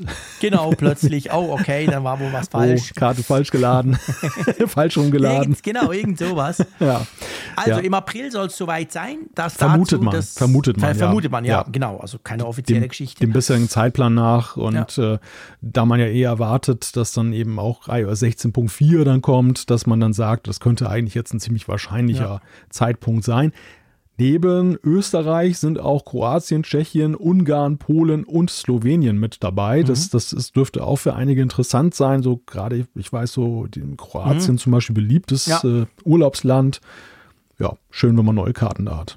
Ja, das ist cool, definitiv. Kann ich als Schweizer, der noch nicht so lange dabei ist bei dem Thema, aber ähm, auch sagen. Also es war schon ein Riesenschritt, das ist cool. Und es versöhnt mich ja so ein bisschen mit Österreich, weil die haben ja die Satellitengeschichte schon bekommen und wir noch nicht, wo ich ja Ah, immer noch guck. sehr böse bin auf Apple. Aber ich, dass ich jetzt sehe, dass sie die Karten noch nicht haben, muss ich sagen, würde mal sagen, Gleichstand. Stimmt. ja, Du siehst, ich tue da, ich tue da gegenseitige Features gegeneinander rechnen, die sie haben und die wir haben oder eben nicht haben. ja, dann müssen wir über Preise im Apple Store, beziehungsweise Quatsch, im App Store sprechen. Da geht es um Apps und das ist ja ein Thema, das dich immer wieder umtreibt. genau. Wo, Alter Pfennigfuchser. ja, bei dir spielt Geld ja keine Rolle, ich Äh, nö, weiß. Da gucke ich doch nicht drauf, stell dir vor. Nein, also es ist so, wir hatten im Dezember ja schon darüber berichtet, dass Apple ja eine große Ankündigung gemacht hat. Es ist die umfangreichste Änderung der Preismatrix in der ganzen Geschichte des App Stores. Bislang endeten ja die Preise immer auf 9 Cent. Und Ja. äh, künftig gibt es eben auch runde Preise, die jetzt zum Beispiel auf 90, 95 oder 00 enden. Es gibt da 900 äh, Preispunkte, wo Entwickler dann zwischen wählen können. Also es wird, es wird facettenreicher. Ne? Es wird, die, Ja. die, die Abstände werden auch kleiner, wir werden dann nuanciertere Preise sehen. Und bislang gab es das jetzt schon seit dem 6. Dezember dann für In-App-Abos. Und jetzt ist es so, dass Apple den nächsten Schritt geht. Und der sieht dann so aus, dass das Ganze auch eben für App-Käufe an sich und In-App-Käufe, also nicht die Abos, sondern die In-App-Käufe, so Zusatzkäufe gilt. Interessant ist in dem Zusammenhang auch noch, und das ist, glaube ich, auch ein Punkt, den sicherlich einige wertschätzen werden. Entwickler sind jetzt dazu aufgefordert, dass sie ein sogenanntes Basisland festlegen. Das, das war ja so gerade in Deutschland letztes Jahr das große Thema. Die App Store-Preise sind hochgegangen. Warum? Ja. Weil der US-Dollar-Wechselkurs zum Euro sich so schlecht war. Ja, genau. zu, zu, zu Lasten der Europäer Ja. dann, dann halt Genau. entwickelt hat. Und da haben viele damals schon gesagt, so, hm, ist ja toll, dass Apple die Preise für sich erhöht quasi, damit sie Mhm. nicht weniger Pro, äh, Provision einnehmen müssen. Aber ich als Entwickler möchte vielleicht meine 9,99 Euro App weiterhin für den Preis dann verkaufen. Und die ändern einfach meinen Preis und die greifen Ja, mein genau. Business ein. Ja, und da hat Apple jetzt drauf reagiert. Sie bieten halt die Möglichkeit, dass du jetzt als Entwickler sagst, zum Beispiel Deutschland oder die Schweiz ist mein Basisland. Und dann orientieren sich alle Preise danach. Dann ist also der amerikanische, der Dollarpreis orientiert sich am Schweizer Franken und nicht umgekehrt. Super. Ja. Das ist eine total gute Idee. Ja, das ist, das ist eigentlich so Eigentlich überfällig. eine globale Denke, ne, die, die es vorher Ja. nicht gab. Es war sehr Amerika fokussiert und zentriert und ähm, ja, so Amerika als Nabel der Welt, was aber, glaube ich, in der Wahrnehmung vieler App Store-Nutzer gar nicht der Fall ist. Und jetzt Ja. vielleicht natürlich auch motiviert durch gewisse Gesetzgebung in, in gewissen Staatenbunden, ne, wer weiß, aber machen sie das jetzt. Klar. Ja, das ist auf jeden Fall eine sehr, sehr coole, coole Geschichte, definitiv, dass man das jetzt entsprechend so machen kann. Ja, und ist es nicht auch so, dass man neu jetzt quasi Abos und In-App-Käufe nach Region anpassen kann? Ich Ja. meine, das finde ich auch noch spannend, dass du quasi, äh, wenn ich es richtig verstanden habe, unterschiedliche Preise machen kannst, oder? Genau, richtig. Ja, du kannst das jetzt viel mehr abstufen. Du hast Quasi der arme Deutsche und der reiche Schweizer, dann kostet Ja. bei uns mal wieder alles viermal Ja, mehr, so für wie euch- bei allem anderen eigentlich auch. Genau. Für euch wird es ein Nachteil sein. Und ja, deshalb, definitiv. Ja, also man muss ja, man muss ja dazu sagen, das ist ja nicht nur unbedingt, oder wir wissen noch nicht, was draus gemacht wird, aber es, es kann, Okay, es kann ein Segen, es kann ein Segen sein, dass wir tatsächlich dann eben da Vergünstigungen auch teilweise bei Apps sehen, Ja. weil Entwickler jetzt nicht mehr so diesen Preisschritt so gleich 50 Cent runtergehen müssen, sondern auch Ja. sagen können, okay, ich gehe 10 Cent runter und nehme sozusagen das Wechselkursrisiko auf mich. Aber Mhm. es kann natürlich umgekehrt genauso sein, dass Entwickler jetzt versucht sind zu sagen, naja, 10 Cent kann ich jetzt drauflegen, das merkt ja keiner. Und dann wären alle Apps halt 10 Cent teurer oder 20 Mhm. Ja. Cent. Also das ist jetzt Sache der Entwickler, was die draus machen. Apple hat so ein bisschen seine Regie aus den Händen gegeben in die Hände der Ja. Entwickler, was erstmal positiv ist. Aber ob wir Konsumenten das auch positiv finden, müssen wir nochmal abwarten. Ja, muss man mal abwarten. Und ich gebe gerne zu, in der momentanen Zeit der, der Inflation, Ja. die, die natürlich bei euch wie bei uns ja auch ist, lässt mich das so ein bisschen. Ich sag mal, ich bin gespannt, aber ich erwarte da, dass durchaus auch da die Preise halt ein bisschen anziehen werden. Ja, ja, wobei am Ende, ich glaube, es reguliert natürlich auch ein bisschen der Markt. Ne? Also die, Ja, klar. Der- die wenn- Konkurrenz ist gigantisch im App Store. ja, und wenn der Groschen nicht mehr so locker sitzt und die Leute dann auch nicht mehr so exzessiv Apps kaufen, genauer Ja. hingucken, dann wird sich mancher Entwickler vielleicht auch überlegen, ob er dann im Preis dann Ja. nicht doch ein bisschen runtergeht. Also der, der Konsument ist ja trotzdem immer noch äh, der Souverän sozusagen, Ja, der auch ein bisschen ja, logisch, Einfluss klar. nimmt auf Der die hat ja auch die Preise. letzte Entscheidungsgewalt in dem Fall. Gut, dann würde ich sagen, switchen wir mal rüber zu unserer Umfrage der Woche, Ja. wo wir letztes Mal äh, in der letzten Ausgabe eine ganz persönliche Frage an unsere Hörerschaft gestellt haben. Ja, und es war eine Frage, die auch ganz viele beantwortet haben. Über 2000 äh, Teilnehmer, 2048 zur Stunde, Mhm. haben sich beteiligt. Die Frage war, sollte der Apfelfunk in Zukunft einzelne Folgen alleine dem Feedback widmen? Genau. Und da sehen wir ein recht differenziertes Bild. Wir sehen zwar auf der einen Seite 37,1 Prozent, die sagen Nein. Wir sehen aber auch 32,9 Prozent, die sagen Ja, aber zusätzlich zur, zur normalen Folge. Wir sehen 22,5 Prozent, die sagen Ja gelegentlich. 4 Prozent sagen Ja regelmäßig und nur 2,7 Prozent weiß nicht, keine Ahnung. Also muss man sagen, alle, die, die abgestimmt haben, haben schon eine klare Meinung, oder?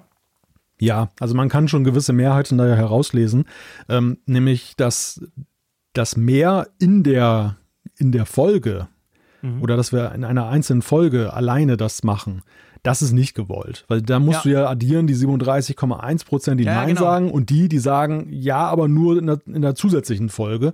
Genau. Also das sind ja auch Neinsager eben zu der Ja. gleichen Folge.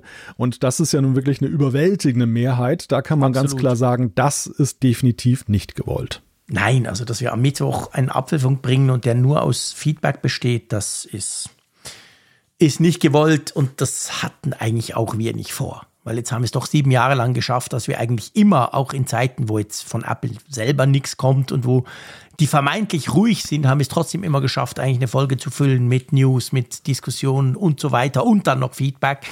Also ich glaube, da, ja, da sind wir uns alle einig, oder? Ja, da sind wir uns einig.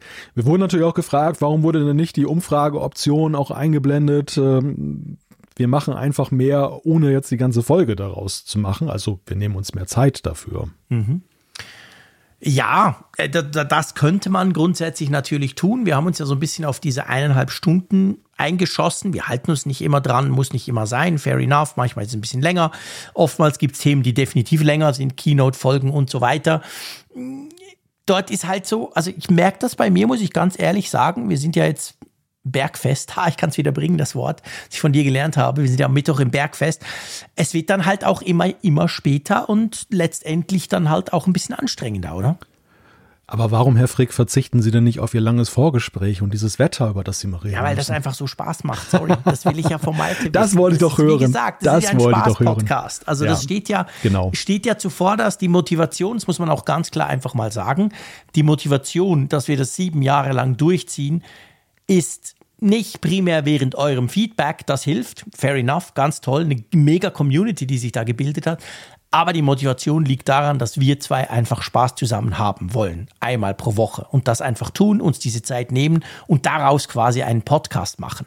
Und da ist es natürlich so, das ist nicht unser Job. Das ist unser Hobby. Klar, dank den Sponsoren bleibt auch mal ein bisschen was übrig. Man kann sich auch mal ein Gadget kaufen, das man vielleicht sonst nicht kriegt. Alles wunderbar, ganz toll.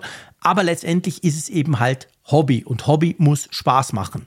Weil, seien wir ehrlich, wir haben alle einen Job, der ist cool und anstrengend. Manchmal ist er auch ein bisschen doof. Aber hey, pff, dafür ist ja eben der Job, das macht man. Also, und das muss halt zuvorderst stehen. Und diese ganzen Geschichten mit am Anfang ein bisschen Rumgeplänkel, auch das Wetter, was auch immer, dieses Hin und Her, einander ein bisschen, einander ein bisschen hochnehmen, alles, was so ein bisschen dazugehört, das gehört für uns halt auch dazu, weil das so ein bisschen das ist, was wir auch gerne miteinander erleben. Und drum hat es ein bisschen die Struktur, die es hat, oder? Ja, schöner hätte ich es nicht sagen können. Es ist tatsächlich so diese Ungezwungenheit. Aber die hat sicher viel schöner sagen können, natürlich. ich kann es nur kürzer sagen, Ungezwungenheit. das vor allem, genau. Fass ja. mal zusammen in einem halben Satz, genau. bitte. Ja, ein Wort brauche ich nur, ungezwungen. ja, das, aber das ist, das ist ja schon irgendwie auch die Essenz der ganzen Sache. Also die, die Alternative wäre eine knallharte Formatierung, die, die Uhr, die im Hintergrund läuft, dass man sagt, keine Exkurse, nicht irgendwie rumreden, ähm, kann nicht zu viel Spaß machen, was kostet alles Zeit. Wir müssen on point bleiben. Und genau das möchte ich halt vermeiden. Also es soll halt nicht ausarten in so einen Druck und ähm, ich finde auch eigentlich so in der Folge, in so einer einzelnen Folge, dass die, das Gewicht so rein zeitenmäßig ist ja eigentlich auch ein gesundes. Also wir sind ja auch ja. jetzt immer bei einer Viertelstunde Feedback in der Regel. Und äh, die meisten Themen sind auch so in dieser, dieser Zeitphalanx. Und das, das, mhm. es würde sehr sag ich mal, Feedback-lastig nach hinten werden, wenn man jetzt jede Folge sich vornimmt, eine halbe Stunde Feedback dann auch zu machen. Ja. Deshalb, deshalb war die Idee mal zur Diskussion zu stellen, dass man das tatsächlich irgendwie, ja, dass man Sonderfolgen macht, egal welche Art. Dass man eine reguläre Folge zur Sonderfolge macht, dass man eine zusätzliche Sonderfolge macht. Irgendwie sowas halt, ne? Ja. Und ja, aber da ist das Meinungsbild jetzt so, ich weiß nicht, was machen wir denn da draus eigentlich? Zum Glück haben wir das nicht vorbesprochen. Das ist immer ja live. Aber das ist tatsächlich so. Ja, du, wir lassen uns das mal durch den Kopf gehen. Das ist so die klassische Antwort, wenn ich meinen Chef, ja. Chef irgendwas frage. Wir Nein, nehmen das aber, mit. Ähm, wir nehmen, wir nehmen es mal mit, genau. wir nehmen es mal mit ins, ins Gremium. Wir diskutieren es mal noch intern. ja. Ja, letztendlich, wir haben uns noch nicht entschieden. Also, pff, eben, ich, ich weiß es wirklich nicht. Also ich, ich finde es spannend. Wir haben das einfach auch mal so ein bisschen von euch halt sehr viel auch Feedback zum Feedback bekommen in dem Fall. Und das war für uns auch interessant, auch so ein bisschen zu sehen, was ihr davon haltet. Wir haben nachher dann zwei völlig konträre Zuschriften, die wir gerne bringen wollen, die das so ein bisschen beleuchten. Dazwischen hat sich so abgespielt. Aber ob wir jetzt quasi schon bald eine zusätzliche Folge nur für Feedback machen können oder wollen, das kann ich dir im Moment jetzt eigentlich gerade noch nicht beantworten. Ja, mich lässt diese große Bandbreite an Meinungen auch so ein bisschen ratlos zurück, weil ich, ich hätte eigentlich gerne wirklich so eine, einen großen Schulterschluss gesehen, ne? Dieses so von wegen, da möchten wir überwiegend das Feedback so haben. Und äh, das ist eigentlich jetzt wiederum nicht herauszulesen, so wirklich. De, auch wenn man jetzt sagt. Sei doch die, froh, da müssen wir nichts ändern. ja, perfekt. Stimmt. Lass uns einfach alles so weitermachen, wie es war. genau. Ja, nichts verändern. Nein, ja. so soll es ja überhaupt nicht rüberkommen, das ist ja doof. Ähm, aber eben, es ist tatsächlich so, es gibt verschiedene Möglichkeiten, die man, wie man das Feedback einbauen kann. Ich glaube, was ich schon auch spüre, das merken wir aber auch durch die Zuschriften und das Mitmachen hier bei dieser Umfrage, das Feedback ist wichtig. Auch wenn es ein paar wenige gab, die fanden es sowieso die langweiligste Rubrik. Okay, das kann, kann man ja so, so sehen. Ja. Aber ähm, das ist definitiv nicht die Mehrheit. Die, den meisten gefällt das eben.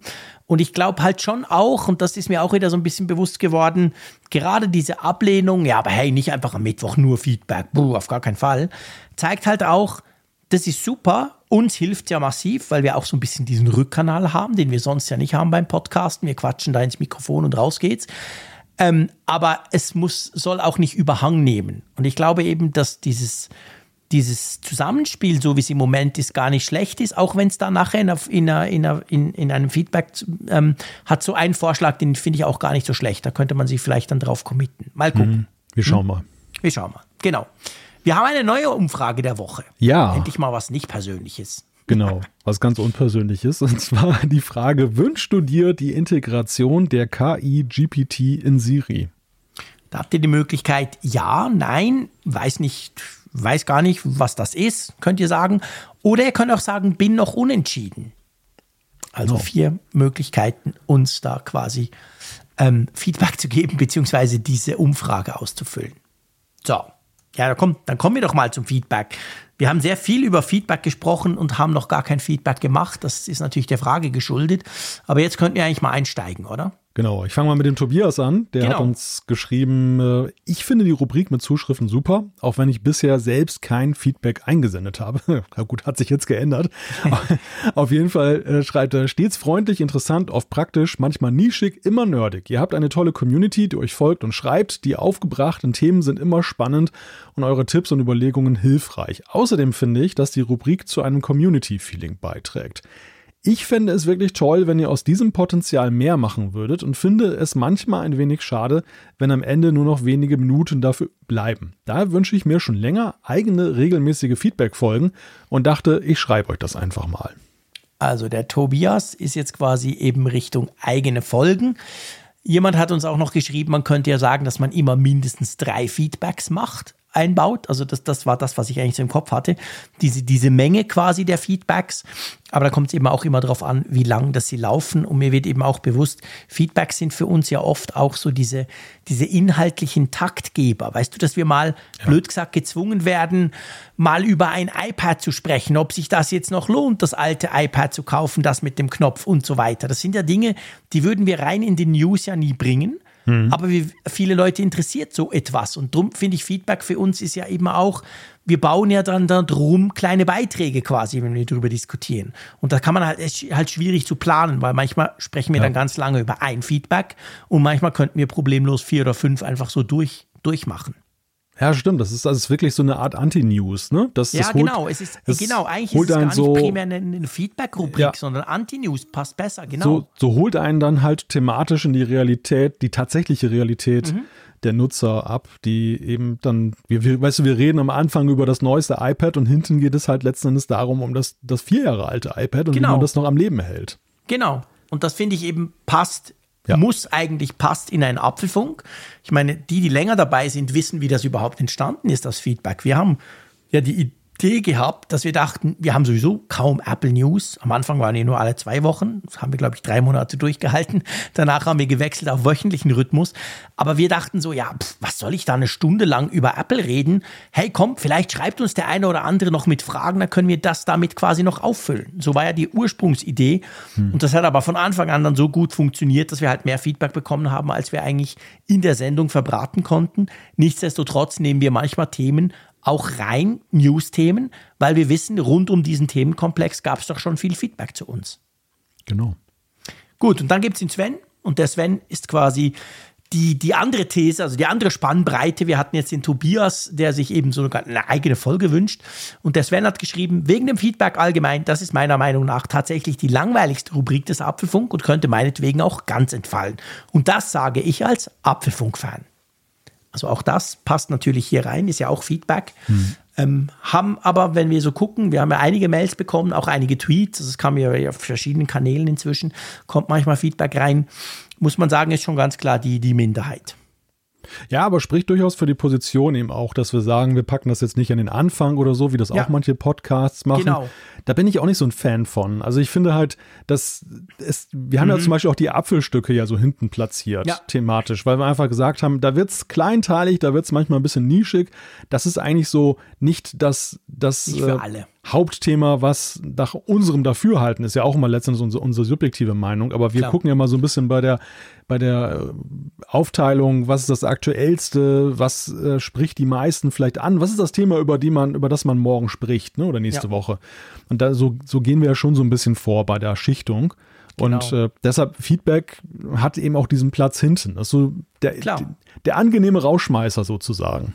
Ja, genau. Also das macht Sven sicher auch, gehe geh ich mal davon aus. Also er ist ja Fan des Apfelfunks. Vielen Dank dazu. Auch vielen Dank überhaupt für dieses Feedback. Also ja. wir nehmen wirklich, also wir nehmen ja auch negatives Feedback nee, sehr super. ernst, ja. lesen das und manchmal bringt es uns auch auf Ideen, definitiv. Nicht nur positives Feedback bringt dich weiter, sondern negatives manchmal sogar noch fast mehr. Ja, es ist ja gar kein negatives, weil in dem Fall nee, war ja tatsächlich. Nicht eine Meinungsäußerung, genau. genau, es war ja unsere wirklich auch ergebnisoffene Frage von wegen, wir haben ein schlechtes Gewissen manchmal, wollt ihr mehr mhm. davon? Und wenn gesagt wird, nee, ich will da gar nicht mehr von, äh, eher weniger, ist das ja auch ein wichtiger Fingerzeig ja. für uns. Also das, das zeigt letztendlich die Bandbreite eben auch des Empfindens, die da bei dieser Rubrik ist. Ja, ja, das ist ganz genau der Punkt.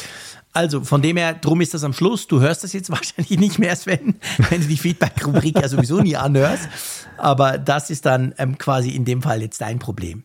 Komm, einen machen wir noch, einverstanden? Genau. Ich lese mal den Florian vor. Ja, gern. Und zwar hat Florian geschrieben, über eine Sache wundere ich mich immer mal wieder. Jean-Claude erzählt gelegentlich, dass er unterwegs zum Arbeiten fast immer sein iPad Pro verwendet. Ich selbst versuche es auch immer mal wieder, mein iPad zum Arbeiten zu nutzen, finde es aber doch nur sehr eingeschränkt dafür geeignet. Meine Anforderungen sind nicht groß, ich arbeite im Wesentlichen mit dem Internet, PDFs und Dokumenten, Notizen. Trotzdem kommt das iPad dabei immer an seine Grenzen. Ein Beispiel, ich lese ein größeres PDF in Safari, wechsle schnell in OneNote für einige Notizen, suche noch ein, zwei Artikel in der iCloud und öffne sie um zwischendurch was nachzuschauen. Wenn ich dann in Safari zurückkehre, lädt der Tab mit dem PDF neu und ich starte wieder auf Seite 1.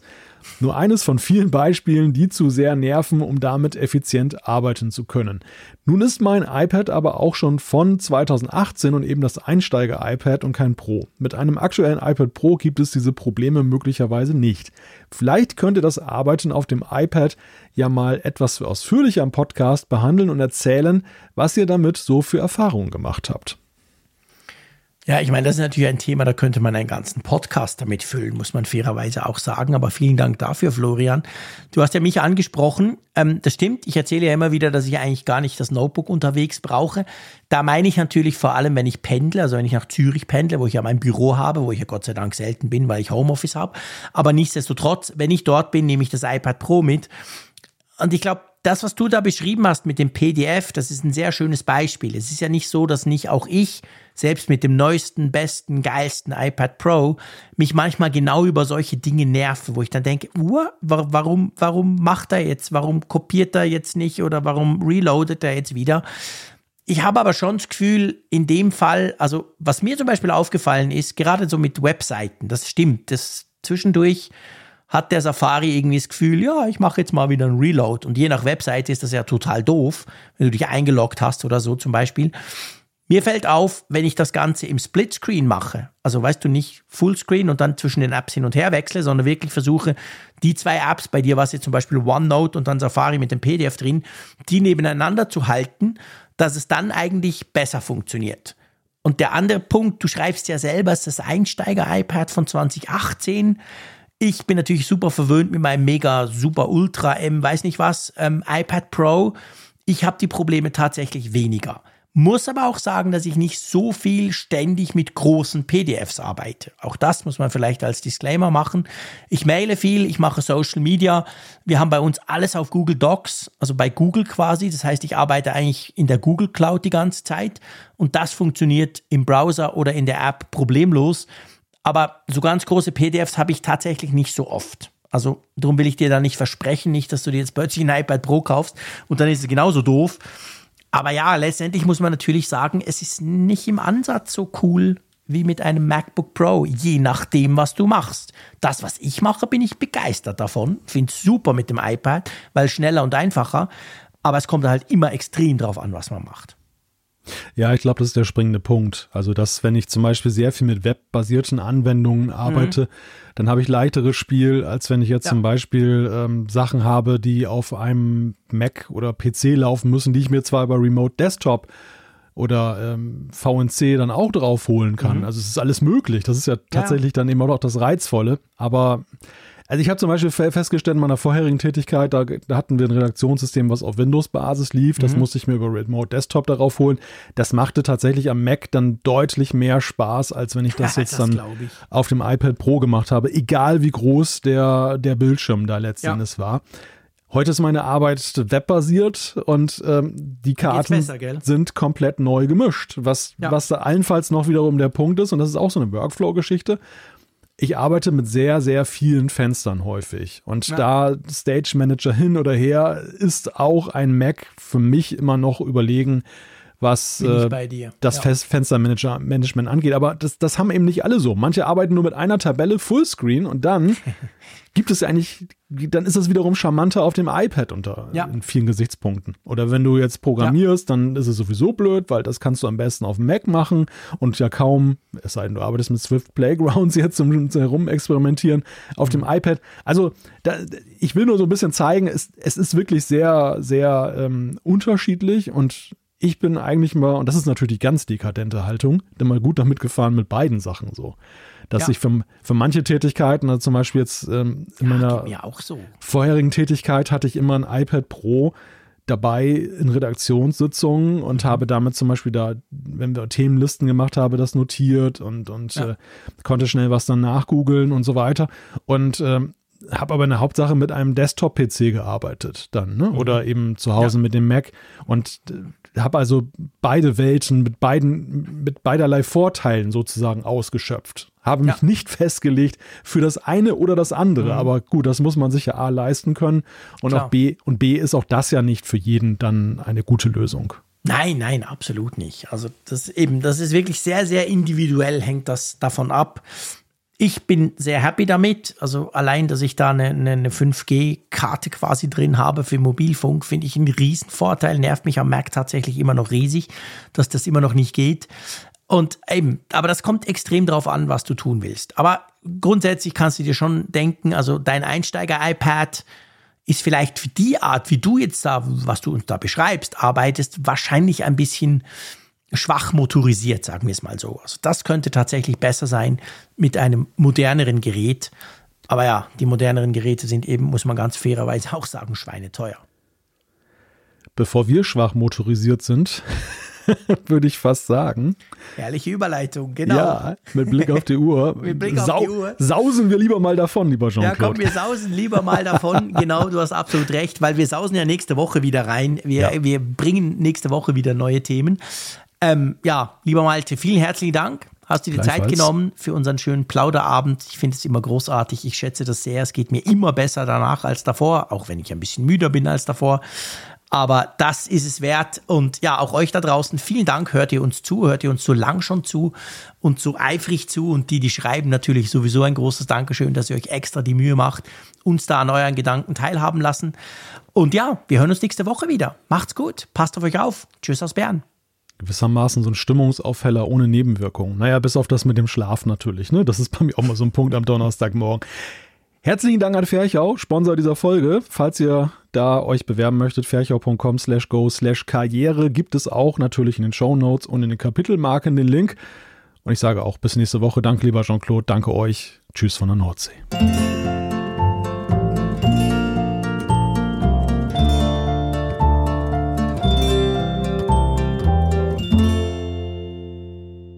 Auf Empfang mit Funkgerät, der App zum Apfelfunk. Lade dir jetzt Funkgerät für iOS und Android kostenlos im App Store und bei Google Play.